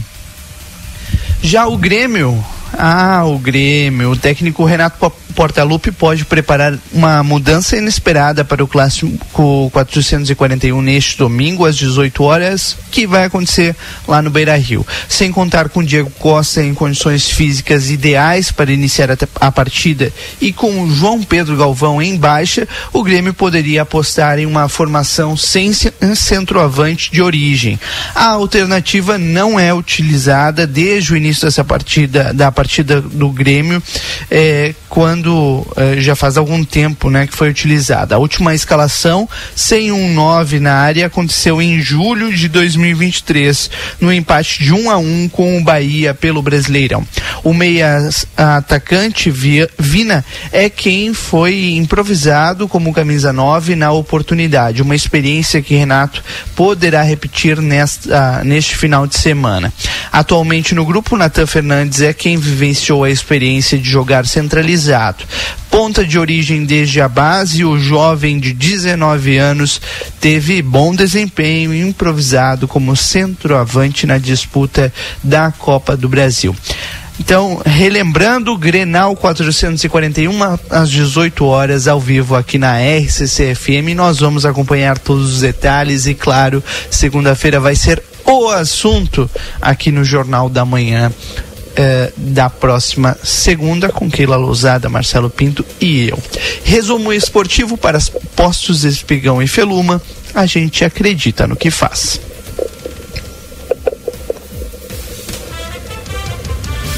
Agora é 10 horas 19 minutos. A gente vai encerrando o Jornal da Manhã de hoje, agradecendo muito a audiência e trazendo um recado importante. A Vigilância Ambiental acabou de divulgar que hoje vai ter fumacê na Simão Bolívar, na rua Mica, Micaela. Mica. Michelangelo, perdão, M de Castro e as na rua Luiz Dutra Santos, mediações ali da rua Luiz Dutra Santos. São Jardim Europa e também no próximo ao Village, a partir das 16 horas, então muita atenção. Na sequência vem o timeline, eu volto às duas e meia no Boa Tarde Cidade. Tenham todos uma boa sexta-feira. Tchau.